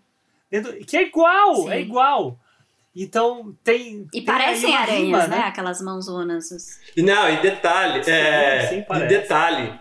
Eu, eu tive a impressão de um povo, né? É. Sei lá, a ideia Parecem do mãos, povo aí, né? Eu acho que ele é uma Mas- mescla. É, ele é uma- é, é, mas na- naquele corte parece uma mão mesmo. Não, ele até parece uma pessoa barbada, É. né? É. Porque tem uma, uns, uns afundamentos. É, e depois mostra ele inteiro. Tem Isso. toda uma parte que você não vê, né? Você só tá vendo a Puta parte de baixo deles. Falando disso, Hugo, já que você contou esse detalhe, que isso foi algo descoberto no filme, ali na montagem, é interessante porque o Ian fala para ela: pô, é legal, né? Mas você só sabe que você tem domínio de uma, uma nova língua quando você Sonhar. começa a sonhar com ela.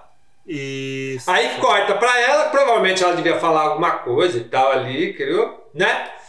E aí faz, faz sentido o que você está falando. Daí o cara chega pra conversar com ela falar pra ela alguma coisa disso. Mas ele aproveitou pra criar como se fosse essa ideia de que ela estivesse sonhando mesmo. Ou seja, ele mudou o tempo ali, a cronologia da montagem, né? Porque logo depois que ela acorda, ele chega, o Whittaker chega e pergunta: Você tá bem? Você vai É, ele aguentar bate aí? na porta, né? É, é. Isso. Então você vê, porque É. a montagem também, ela é isso, né? Se a gente é pensar, louco, né? Se for pensar. né? Ela, se você pensar, hã? É, se você pensar a montagem, né? Se você pensar a montagem em si, ela faz isso. Ela, ela é uma linguagem, né? Ela vai te trazer ali uma ideia daquilo que você está vendo. Então, ou seja, são associações. Você começa a ver uma imagem, depois outra, e você associa e você tem uma ideia, e aí você vai. E ele usa, ele usa isso o tempo todo, né? Ele constrói isso dentro do filme o tempo inteiro. Há uma preocupação com isso. E você estava perguntando da Amy Adams, e no mesmo ano ela fez o Animais Nossa, Noturnos filmaço. também. Nossa, acho um filmaço, filmaço. Foi o ano Filmaço. E Eu ela também tá, acho. E ela tá Adoro também. filme. É, porque também depois os outros anos foram péssimos. Mas É. né, ela, ela já chegou no auge dela, chegada em Não dá pra ganhar todas também. Não dá. Mas ela tá perdendo demais também. Mas o elenco é muito bom, né? Porque o Jeremy Renner tá tá bem. bem no filme. Tá bem, Tá tá, bem. bem. Eu acho Forrest Whitaker Ah, eu adoro o personagem dele, que ele, ele representa aquele completamente ignorante sobre a ciência ou sobre o trabalho dos outros.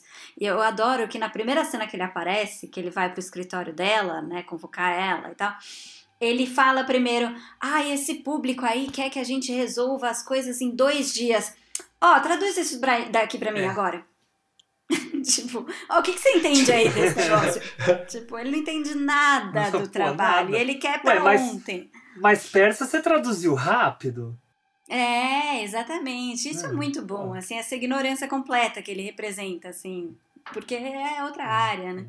Legal você falar isso, Ju, porque também traz a ideia da interpretação da questão jornalística a algo diferente e novo, que é quem conduz a mensagem para a nação de modo geral, né? E qual é o tom que isso vai dando, né, dentro dessa construção da Sim, linguagem? Você começa com as notícias na TV, né? E, e a, e a gente está vivendo, sabendo o que está acontecendo ali dentro, não é nada do que aquilo que estão passando. E passa a ser mais interessante ainda para a relação da bomba, que o rapazinho vai lá para colocar a bomba, né, para sacanear, digamos assim. Porque ele, na realidade, vai mostrando ele ao decorrer do filme. Primeiro ele conversando com a esposa, depois com a filha, a filha, não, não, você vai morrer, papai, não. E aí ele, tipo, meu, eu vou matar esses bichos porque senão eu vou morrer. É verdade. É a desinformação, né? É, e é muito legal porque e- e há vários, em vários momentos esse soldado ele, ele ouve. Ele, parece ele ouvindo o, o jornal, aparece ele ouvindo. Aí aparece, um- é muito legal, parece tipo um youtuber, né? Sim. É até legal que tem uma arma assim na, no, no- no- na, na, na- na- em cima da tela dele. E aí, aí o cara, não, porque isso aí, vocês estão bonzinhos demais, esses caras já estão aí, tem que meter bala, tem que meter bala. Então, quer dizer, a- a- a- até onde a informação né, ela é interpretada e, e, e é levada. Aí, aí entra a questão do sentimento né, da, da emoção, melhor falando, para quem para aquilo que você está interpretando. Não, e o mais louco é que ele é alguém que está supostamente numa posição privilegiada. Né? Ele está o mais Sim, perto possível da situação principal. e ele está se informando indiretamente pela mídia. Então, assim, ele está né, Uhum. recebendo informação de fora, sendo que ele está ali no meio da coisa, né? Você vê o quanto a gente não consegue, Mas- às vezes, se informar direito. É muito. Mas, gente, além deles, um cara que tá, parece meio apagado no, no filme, mas é um cara que eu sempre, quando eu vejo ele, eu, eu fico muito impressionado porque eu acho ele meio camaleão, assim. Eu acho que é um cara que até vai ainda fazer coisas muito boas. Tá? Eu acho que esse cara um dia vai ganhar até um Oscar, você vai ver. O, que é o Michael Stuhlbarg, que é o cara que faz o Que é o da CIA, né? da CIA. Porque ele já fez tanta coisa boa e em cada filme ele tem uma cara diferente. Nesse aqui, pra mim, ele tem a cara do Joaquim Fênix. Tem, por exemplo. É verdade. Não tem? Mas em outros, você você vê ele no, no Me Chame Pelo Seu Nome, por exemplo, ele é outra pessoa. Ele é outra pessoa quando ele faz o pai do menino, né? E aí você vê ele na forma da água, você vê ele no Doutor É, Estranho, ele tá em você todas, vê né? É ele. verdade. É, É, tipo aquele ele rosto tá em familiar. tudo que é não sei filme. exatamente aonde que eu vi, mas eu É, vi. É, é. E ele é muito competente. Ele é, bom, basta a cena do Me Chame Pelo Nossa, Seu Nome. aquela Tem aquela cena final famosa, né? Que muita gente achava que ele devia ter sido indicado pro Só por Oscar essa só por cena. essa cena. Uhum. No, no filme dos irmãos Coen, né, naquele Um Homem Sério, eu acho que chama que ele é o protagonista, né? É outra cara completamente diferente, de óculos, um- um judeuzinho atarracado, assim, sabe? Então ele é um cara muito bom. Então, olha o elenco que é, parece, sabe o que parece isso?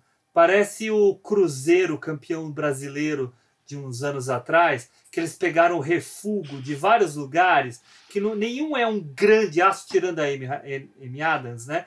Nenhum é um grande astro, mas o conjunto forma um grande corpo.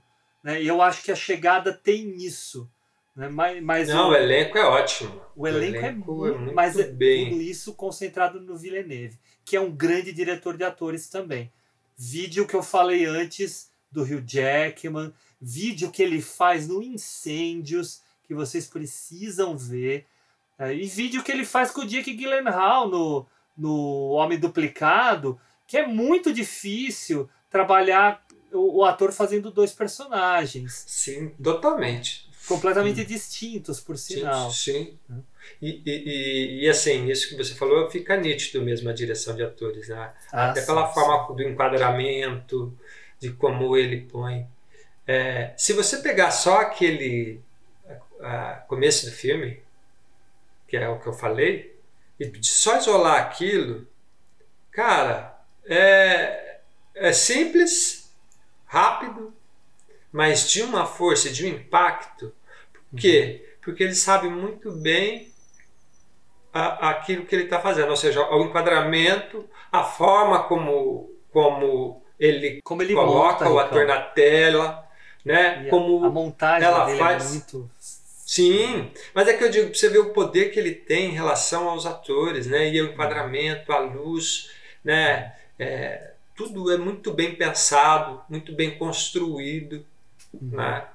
E isso, e isso é muito forte, né? E falando na, na atuação da Amy Adams, pensando agora que você falou dessa cena inicial, né, da narração e tudo, é, faz todo sentido eles, eles usarem uma personagem com uma voz tão calma, que ela tem uma voz muito serena quando ela tá narrando, e ela tem sempre É. um olhar meio melancólico e tal, porque é, ela é meio plena ali, né? Ela tem essa serenidade de quem sabe tudo o que vai acontecer e já aceitou e, sabe, vai, sei lá, viver e aproveitar cada momento, né? Então, até a voz, o tom de voz que, que é escolhido, né, para ela usar no, no filme, tá de acordo com a É, mensagem. é adequado. É adequado. É.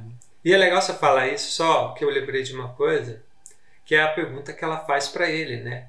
Que se ele soubesse, que ela faz ali no final para ele, que se ele soubesse como que seria, né, a vida toda dele, o que que ele faria? Aí ele fala uma coisa, eu aproveitaria mais Fal- Falaria mais o que eu sinto, né? É, Então, ou seja, aquilo que às vezes você não dá o devido valor, ou aquilo que você às vezes passa, e que é na realidade, né? Que é o que é o que a gente vive, que é o presente, enfim, viver mais dentro daquilo que você pode. Ian, Yeah. if you could see your whole life from start to finish, would you change things?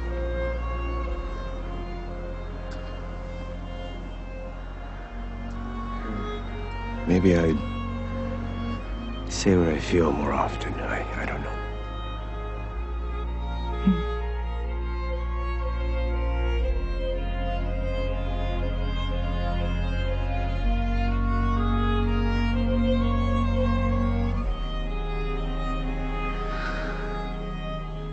Had my head tilted up to the stars for as long as I can remember. You know what surprised me the most? It wasn't meeting them.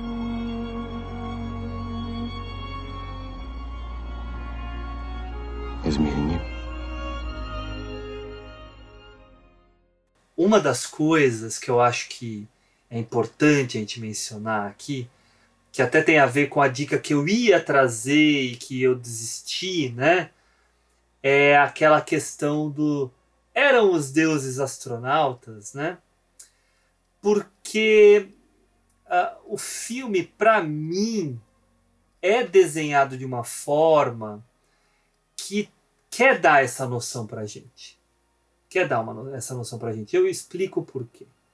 Ah, eles não são meros humanitários que aparecem lá, né?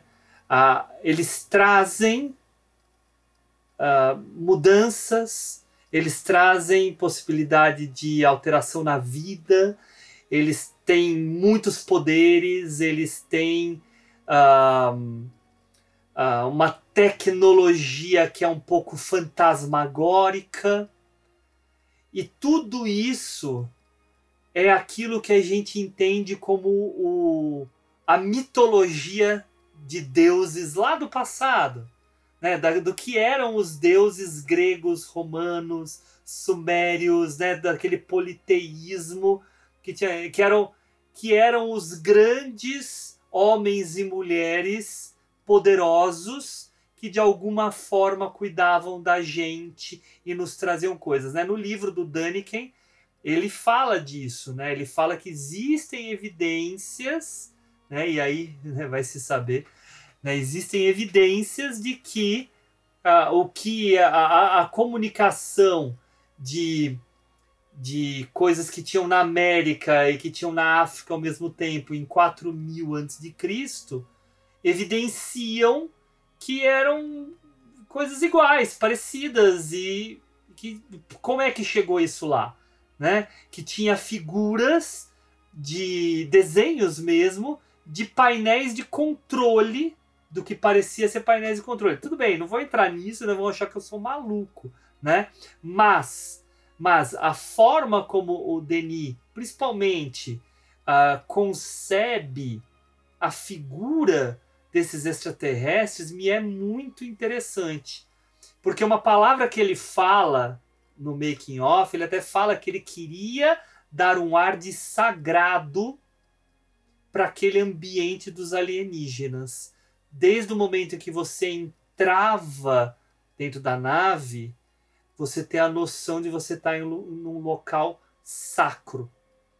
E aí, quando você vê, e aí isso é uma impressão minha, quando você vê a figura completa desse alienígena, a área onde ficaria a suposta cabeça, porque na verdade a cabeça é lá embaixo, né?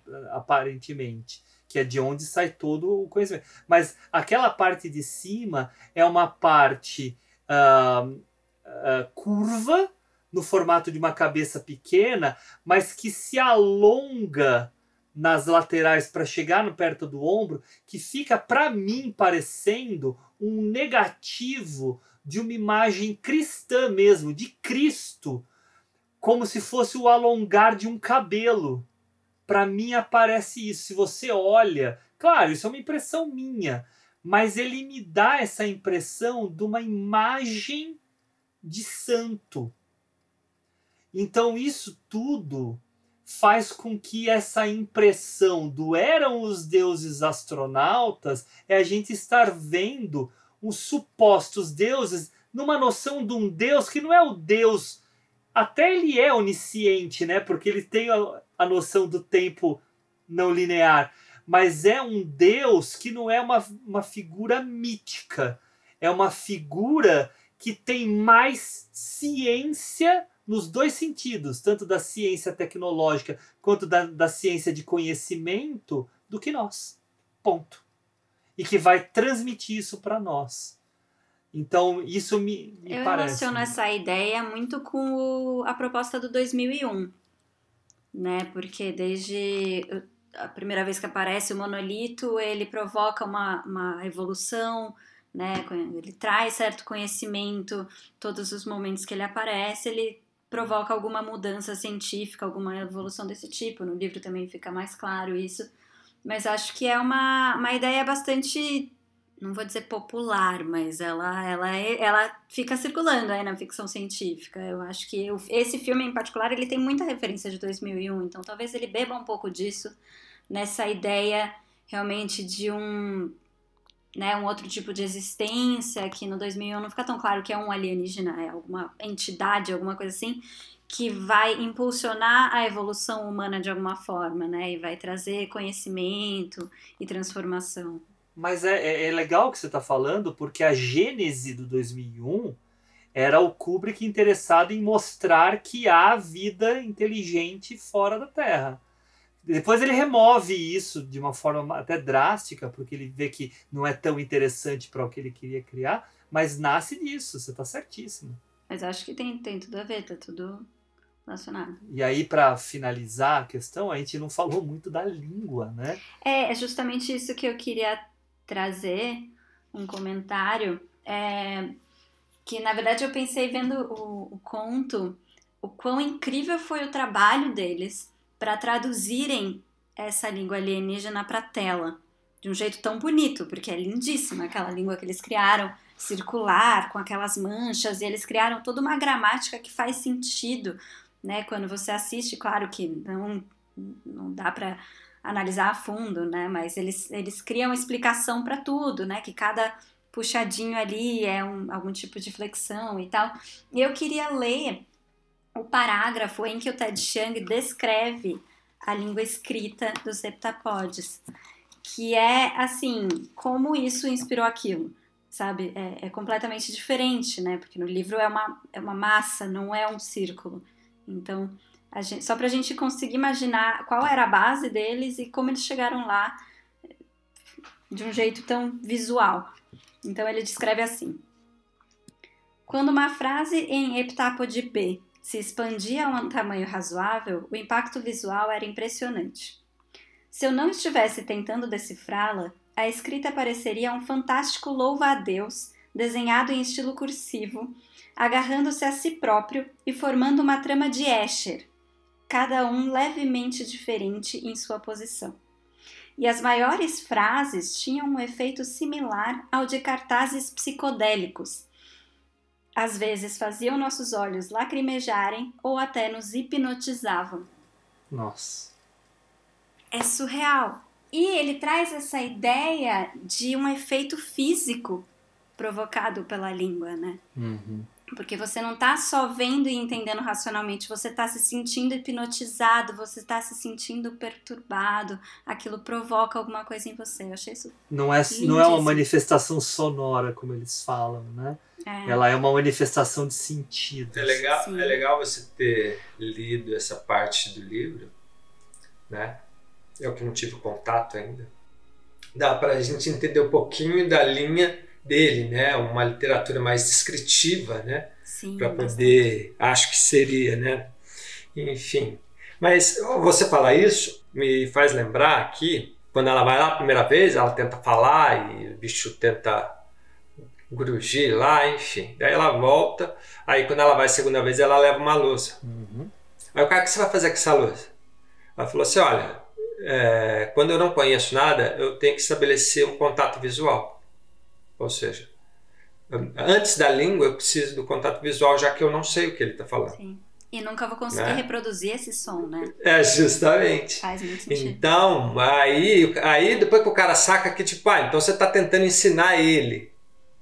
Fala sim, porque é a única forma. Porque se, se a gente não. a- a- Aí por isso que eu comentei aquela questão da hermenêutica, se a gente não es- estabelecer um critério, digamos assim, né, é, para um debate, você não vai chegar a nenhum. E a língua é a mesma coisa. Então, se você não, não tiver um primeiro contato visual com ela, você não vai conseguir aprender e vai conseguir expor. E isso, e isso é muito interessante, porque daí é a hora que ela põe a plaquinha, enfim. E aí ela tenta começar a estabelecer alguma coisa com eles através disso. E é aí, nesse momento, que daí entra naquilo que falou, que ela tira a roupa depois que ela vai lá, que daí o bicho começa a, a- a criar, né? Falar, bom, você já está querendo conversar, então vamos através de comunicação. é são da escrita visual, né? Sim. E é legal Então, que você seja- lembra disso, da, da- dessa coisa dele falar, ah, mas você vai ensinar o inglês para eles e tal. Porque é, a gente às vezes acha que educação é, é uma transferência de conhecimento, né? Eu vou despejar nos alunos alguma coisa. E não é, é troca, é comunicação. Né? Então, educação e comunicação são trocas, não existe sem os dois lados. Né? E, e o filme mostra muito isso, que é uma troca. Você tem que mostrar um pouco, você tem que oferecer um pouco e, e também ouvir. uma informação a mais, essa língua, do jeito que sai no filme, ela é baseada numa língua existente, que é a língua Wolfram. Não sei se vocês ouviram falar. É uma, que é uma linguagem da teoria da computação, desenvolvida por um cara chamado Steven Wolfram, que é para trabalhar dados matemáticos. Então, Hum, numa mesma Por isso que ele, isso numa mesma ele faz a relação de pontos. né? isso num, num, num mesmo diagrama juntar diversas equações e aí numa, nessa, nesse mesmo diagrama conter uma multiplicidade de informações e é o mesmo princípio que a gente tem lá porque a gente tem naquele círculo claro que num princípio quase da, da- dos ideogramas japoneses, né, em que a, a- o ideograma simboliza alguma coisa, lá você tem um, um- um conjunto de entendimentos, de sentidos que saem a partir de lá. E, a- e o design dele é baseado nesse design, não é igual, mas é esse design dessa linguagem Wolfram, que é com É. W, né, se alguém quiser procurar. É legal você falar isso, porque justamente quando eles estão lá traçando, entendendo, né, os pontos que ali vão dentro de cada círculo, né, ou, ou seja, seus trechos né, cortados, são um significado de várias palavras. Então, é, é quando vai- o computador vai lendo, ele vai dando várias palavras, tipo Sinônimos, né? Coisas que. é, enfim, arma, sério, enfim, que é, é o conjunto, porque a nossa língua aqui, né, vamos dizer assim, de modo geral, é, ela é de forma linear, né? Você vai entendendo, inclusive ela até fala, né? A hora que ela está explicando na lousa, porque se você Ai, pudesse saber, você não ia ter que saber até os espaços onde você vai ter que pôr né? É Porque a gente nos obriga, a- ela nos obriga a pensar assim, diferente do ideograma, que é justamente isso, que às vezes um símbolo com outro símbolo, ele vai dar um terceiro nada a ver, uma ideia nada a ver, né? Assim, daquilo dois que você tem, porque é o poder de cada símbolo carregar várias informações, ou seja, você otimizar várias né, informações dentro dele. E, ela- e eles deixam isso dentro do filme explícito, né? E isso é legal. Não, e muito legal que, que o Hugo falou também que vem de uma linguagem matemática, né? Essa referência Sim. deles, porque no, no livro, no conto, ele fala que há, há algumas linguagens que a gente tem é, que são que também não são correspondentes a sons, né? Porque a nossa língua é correspondente à fala, correspondente a sons, seriam a linguagem matemática, que, né, que são correspondentes à ideia, ou a musical. Né? Que isso é uma linguagem que representa alguma coisa que não é a nossa fala, que não são palavras, não são fonemas e tal. Então faz todo sentido que eles tenham buscado na matemática alguma coisa assim.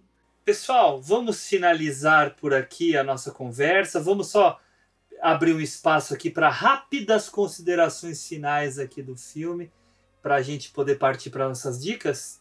Uh, Ju, você foi a, a, a mãe do filme, né, que escolheu ele aqui, então seja a primeira a finalizá-lo, por favor. Bom, eu consegui falar tudo o que eu tinha notado sobre o filme para ser feliz. O Henrique agora comentou daquela cena em que tem a ela vai destrinchando a frase, entendendo tudo que você precisa entender para conseguir formular uma frase. Isso me fez me apaixonar por linguística e quase estudar linguística no mestrado, mas eu não, não me senti capaz. Mas enfim. mas, ah, sei lá, esse filme ele melhora cada vez que eu assisto. Nessa última vez que eu assisti, eu só não gostei tanto do final, da, da, do plot twist mesmo, da coisa que eu achei muito mastigadinha né, que fala, não, pega a língua, porque ela vai te ajudar a entender o futuro, e explica, explica, explica, já tinha entendido, não precisava. Mas, fora isso, ele é, é praticamente perfeito. Tirando uma coisinha ou outra, ele é praticamente perfeito, porque é isso, ele pega... Ele tem desde uma história pessoal, uh, te faz pensar desde memória, tempo, futuro, presente, até né, coisas fora da Terra, fora da humanidade, pensar do ponto de vista do outro, enfim, é um filme que inclui um monte de ideias complexas. Uhum. e ao mesmo tempo é um filme divertido, é um filme que fez um baita sucesso de bilheteria, que não é um filme que um filme cabeça faria, né? Ele consegue também atingir muita gente, cada um de um jeito diferente. Isso que é muito bom. Muito bem, muito obrigado, Ricão falha sua? Cara, puxa, A Chegada é um filme de prateleira, né? Que é uma aula para quem gosta de cinema, no seu sentido por si só, é, mas também para aqueles que gostam de ver filmes e que gostam de pensar e que gostam de refletir, e também para aqueles que não exigem tanto do filme, mas que possam embarcar nessa viagem proposta por eles é como a Ju disse, né? É, não é cabeça, mas é cabeça, ele é sucesso público, todas as pessoas podem sim entender, não todas as camadas, mas entender o filme como um todo, e eu acho que esse objetivo ele consegue. Acho que sim, tem algumas questões que a gente pode discutir, mas talvez a imperfeição, pensando aqui agora, seja algo bom para o filme, né? que mostra que pode ser uma questão mais real, né? A nossa vida é imperfeita, né? Por mais imaginada que a gente tem. Acho que o filme ele é uma aula no seu sentido de roteiro para aquele que quer tentar fazer diferente, porque não é fácil o que esse roteirista e esse diretor e esses atores fizeram. Né? Tem um monte de coisas que a gente não discutiu, porque senão a gente ficaria aqui no mínimo umas quatro horinhas fácil falando, né? E é tão interessante que a nossa discussão, por mais que a gente tentasse dar uma ideia cronológica nela, de linha de tempo, a gente não fez isso. É, e eu acho que foi bom, né? Porque a gente. O tempo não é linear, Henrique. É, justamente porque a gente não entendeu, uh, porque a gente entendeu, desculpa, a ideia do filme, e isso fez com que né, o papo pudesse ficar bem mais interessante. É isso, eu acho que a Ju falou, e faço dela as minhas palavras. Com certeza, já aqui me referindo ao futuro em relação a você, também faço as suas palavras as minhas. Muito bem. Mas você não percebeu, mas eu já falei. Porque o tempo, na verdade. então, é, eu estava lembrando aqui, né, a famosa frase do James Joyce, né, de que uh, uma obra de arte para se tornar eterna precisa sempre ter algo a ser discutido, sempre precisa ter significados escondidos dentro dela, né? Eu acho que a chegada está num bom caminho para isso. Claro que ainda é muito cedo. O filme só tem cinco anos, né? É, eu já colocaria ele aí num certo panteão. Claro que eu, eu acho que ele não chega ainda no nível de um 2001 Odisseia no Espaço, não. Mas ele tem aí um potencial de filme a ser discutido. Porque, como você mesmo disse agora, Henrique, tem coisa que a gente não falou. Tem coisa que a gente não percebeu. Tem coisa que, que a gente falou agora que daqui a um ano a gente vai falar, puta, falei uma bela uma besteira, né? e tudo bem. Eu acho que um, uma obra de arte, ela está aí para isso, para mudar o nosso olhar, para fazer com que a gente tenha uma outra percepção, para que a gente aproveite a viagem, para que a gente goste dela num momento, para que a gente não goste tanto dela num outro momento, né?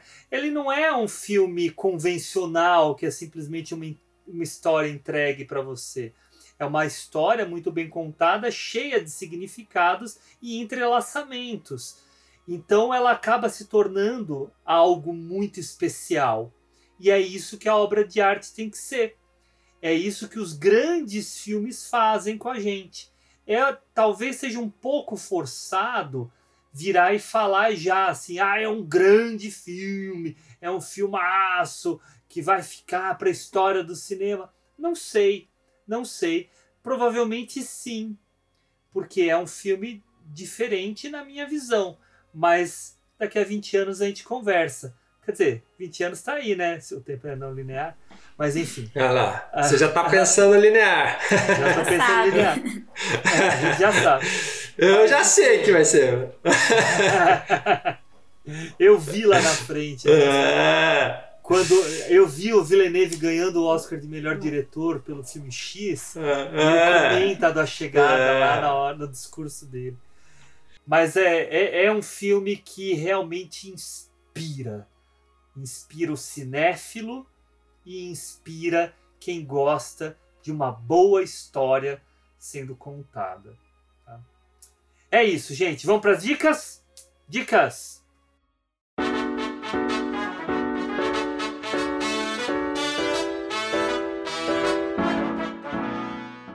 É, a gente vai começar as dicas hoje pela minha, tá? É, na, nos últimos episódios passei para os outros, vou começar aqui. Eu, eu, eu separei um filme que muita gente adora. É um filme sempre muito lembrado Teve até uma recente refilmagem que não assisti, mas não, não escutei nem li bons comentários.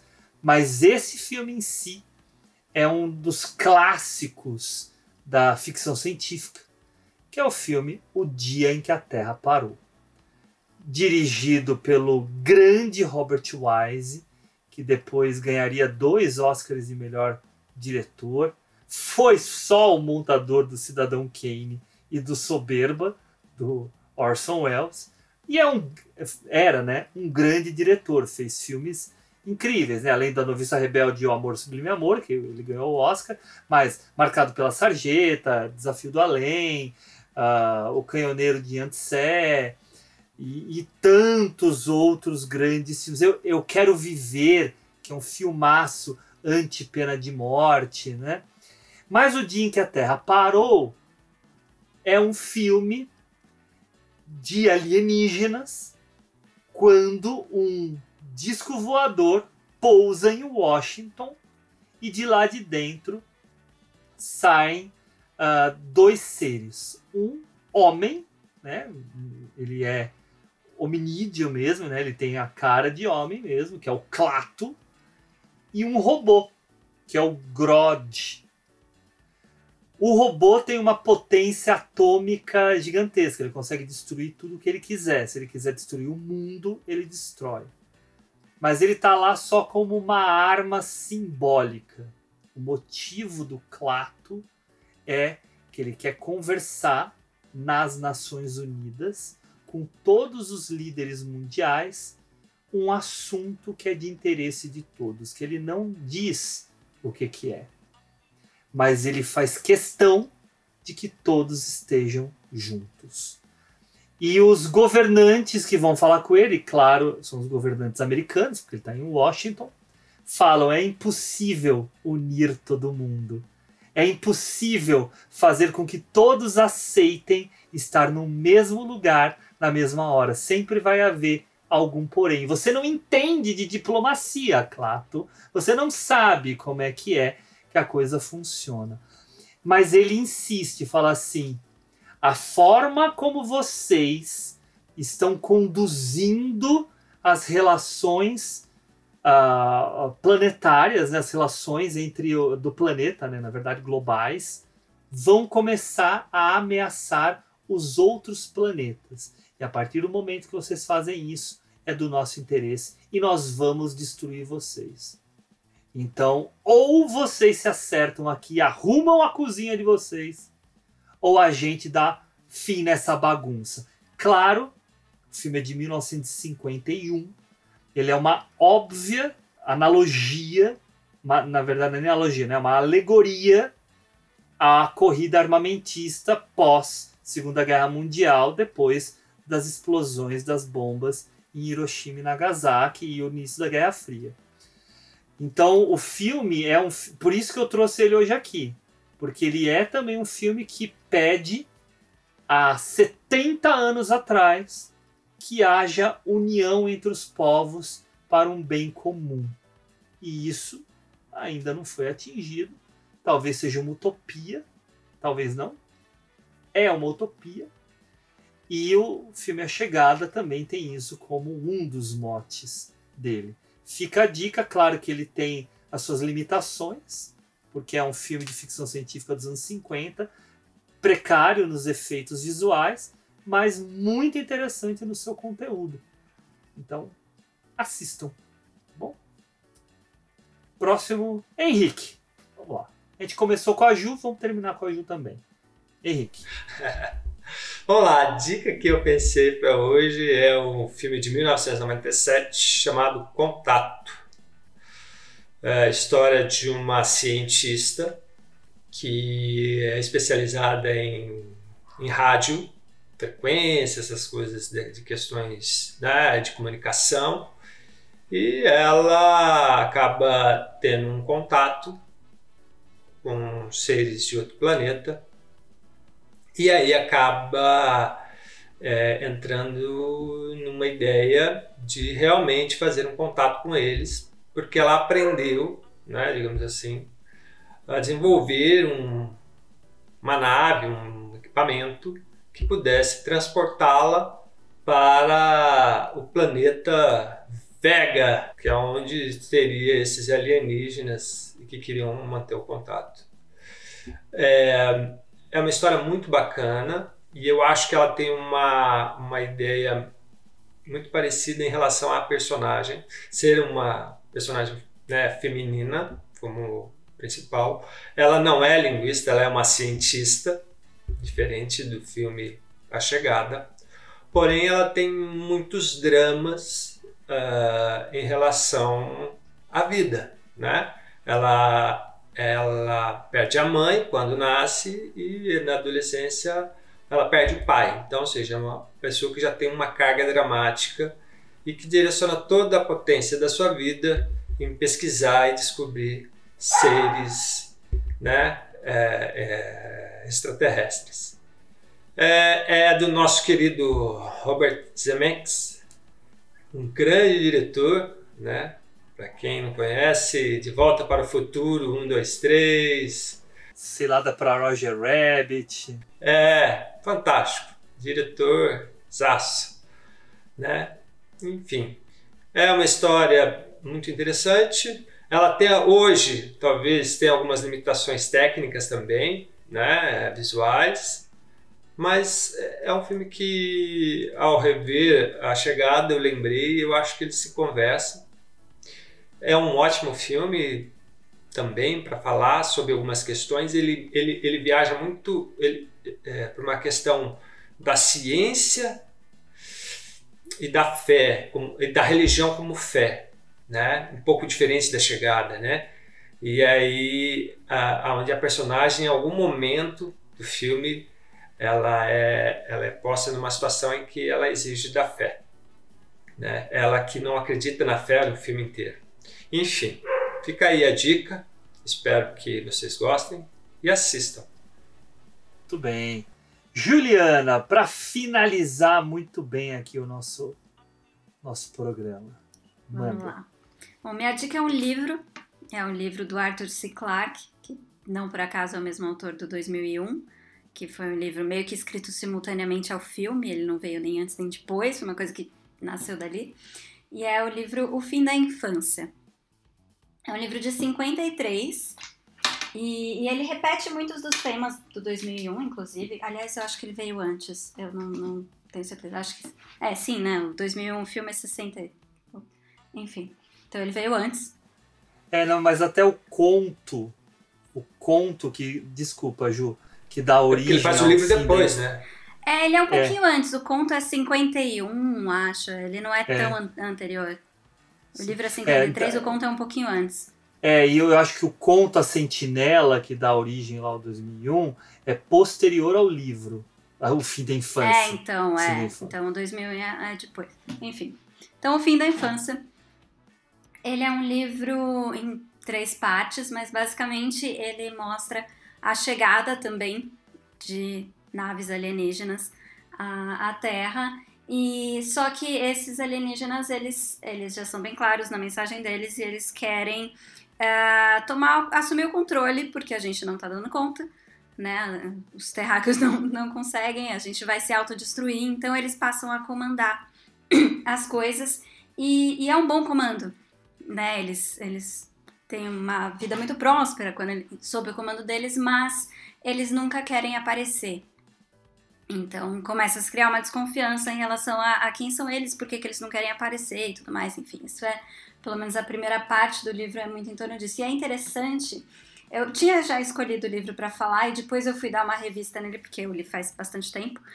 E a forma como ele descreve a chegada é muito a chegada das naves. Então ele fala assim: sobre as maiores cidades do planeta pairam imensas naves prateadas vindas do espaço.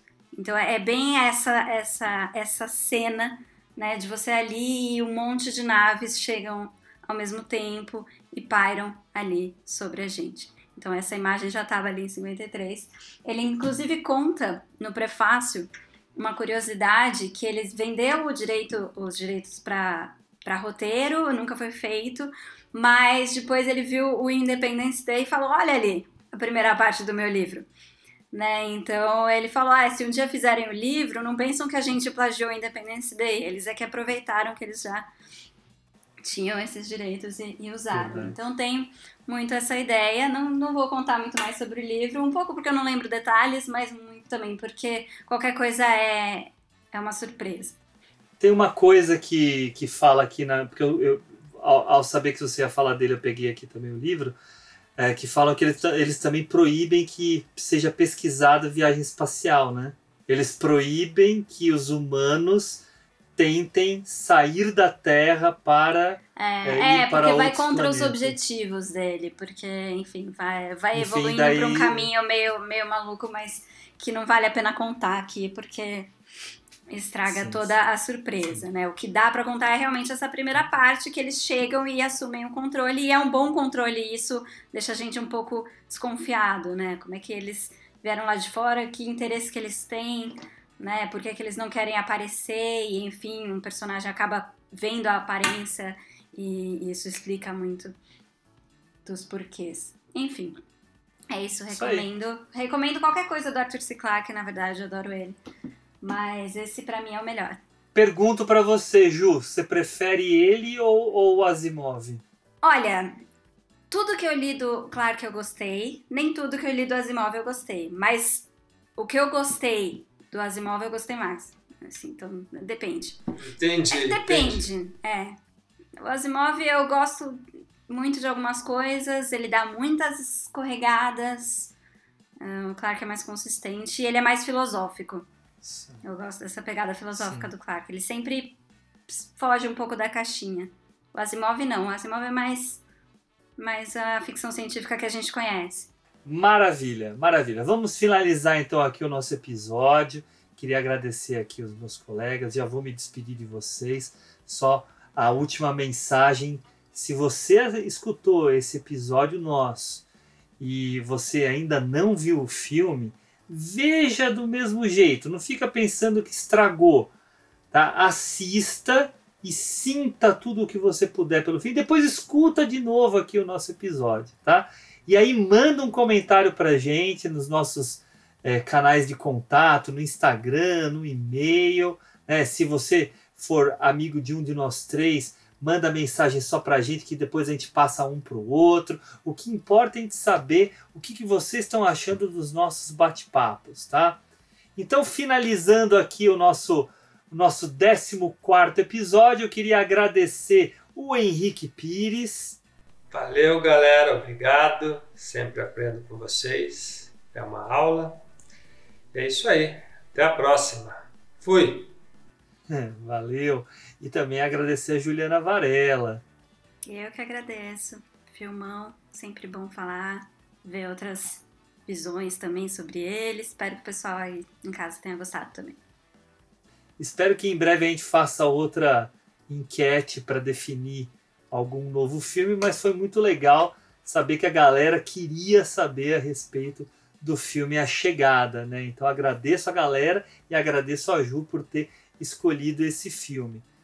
Pessoal, a edição desse programa foi feita pelo Folha Leaf, a quem eu agradeço sempre por fazer edições tão cuidadosas aqui pra gente. Meu nome é Hugo Harris, fui o host aqui desse episódio e tchau para vocês. Até a próxima.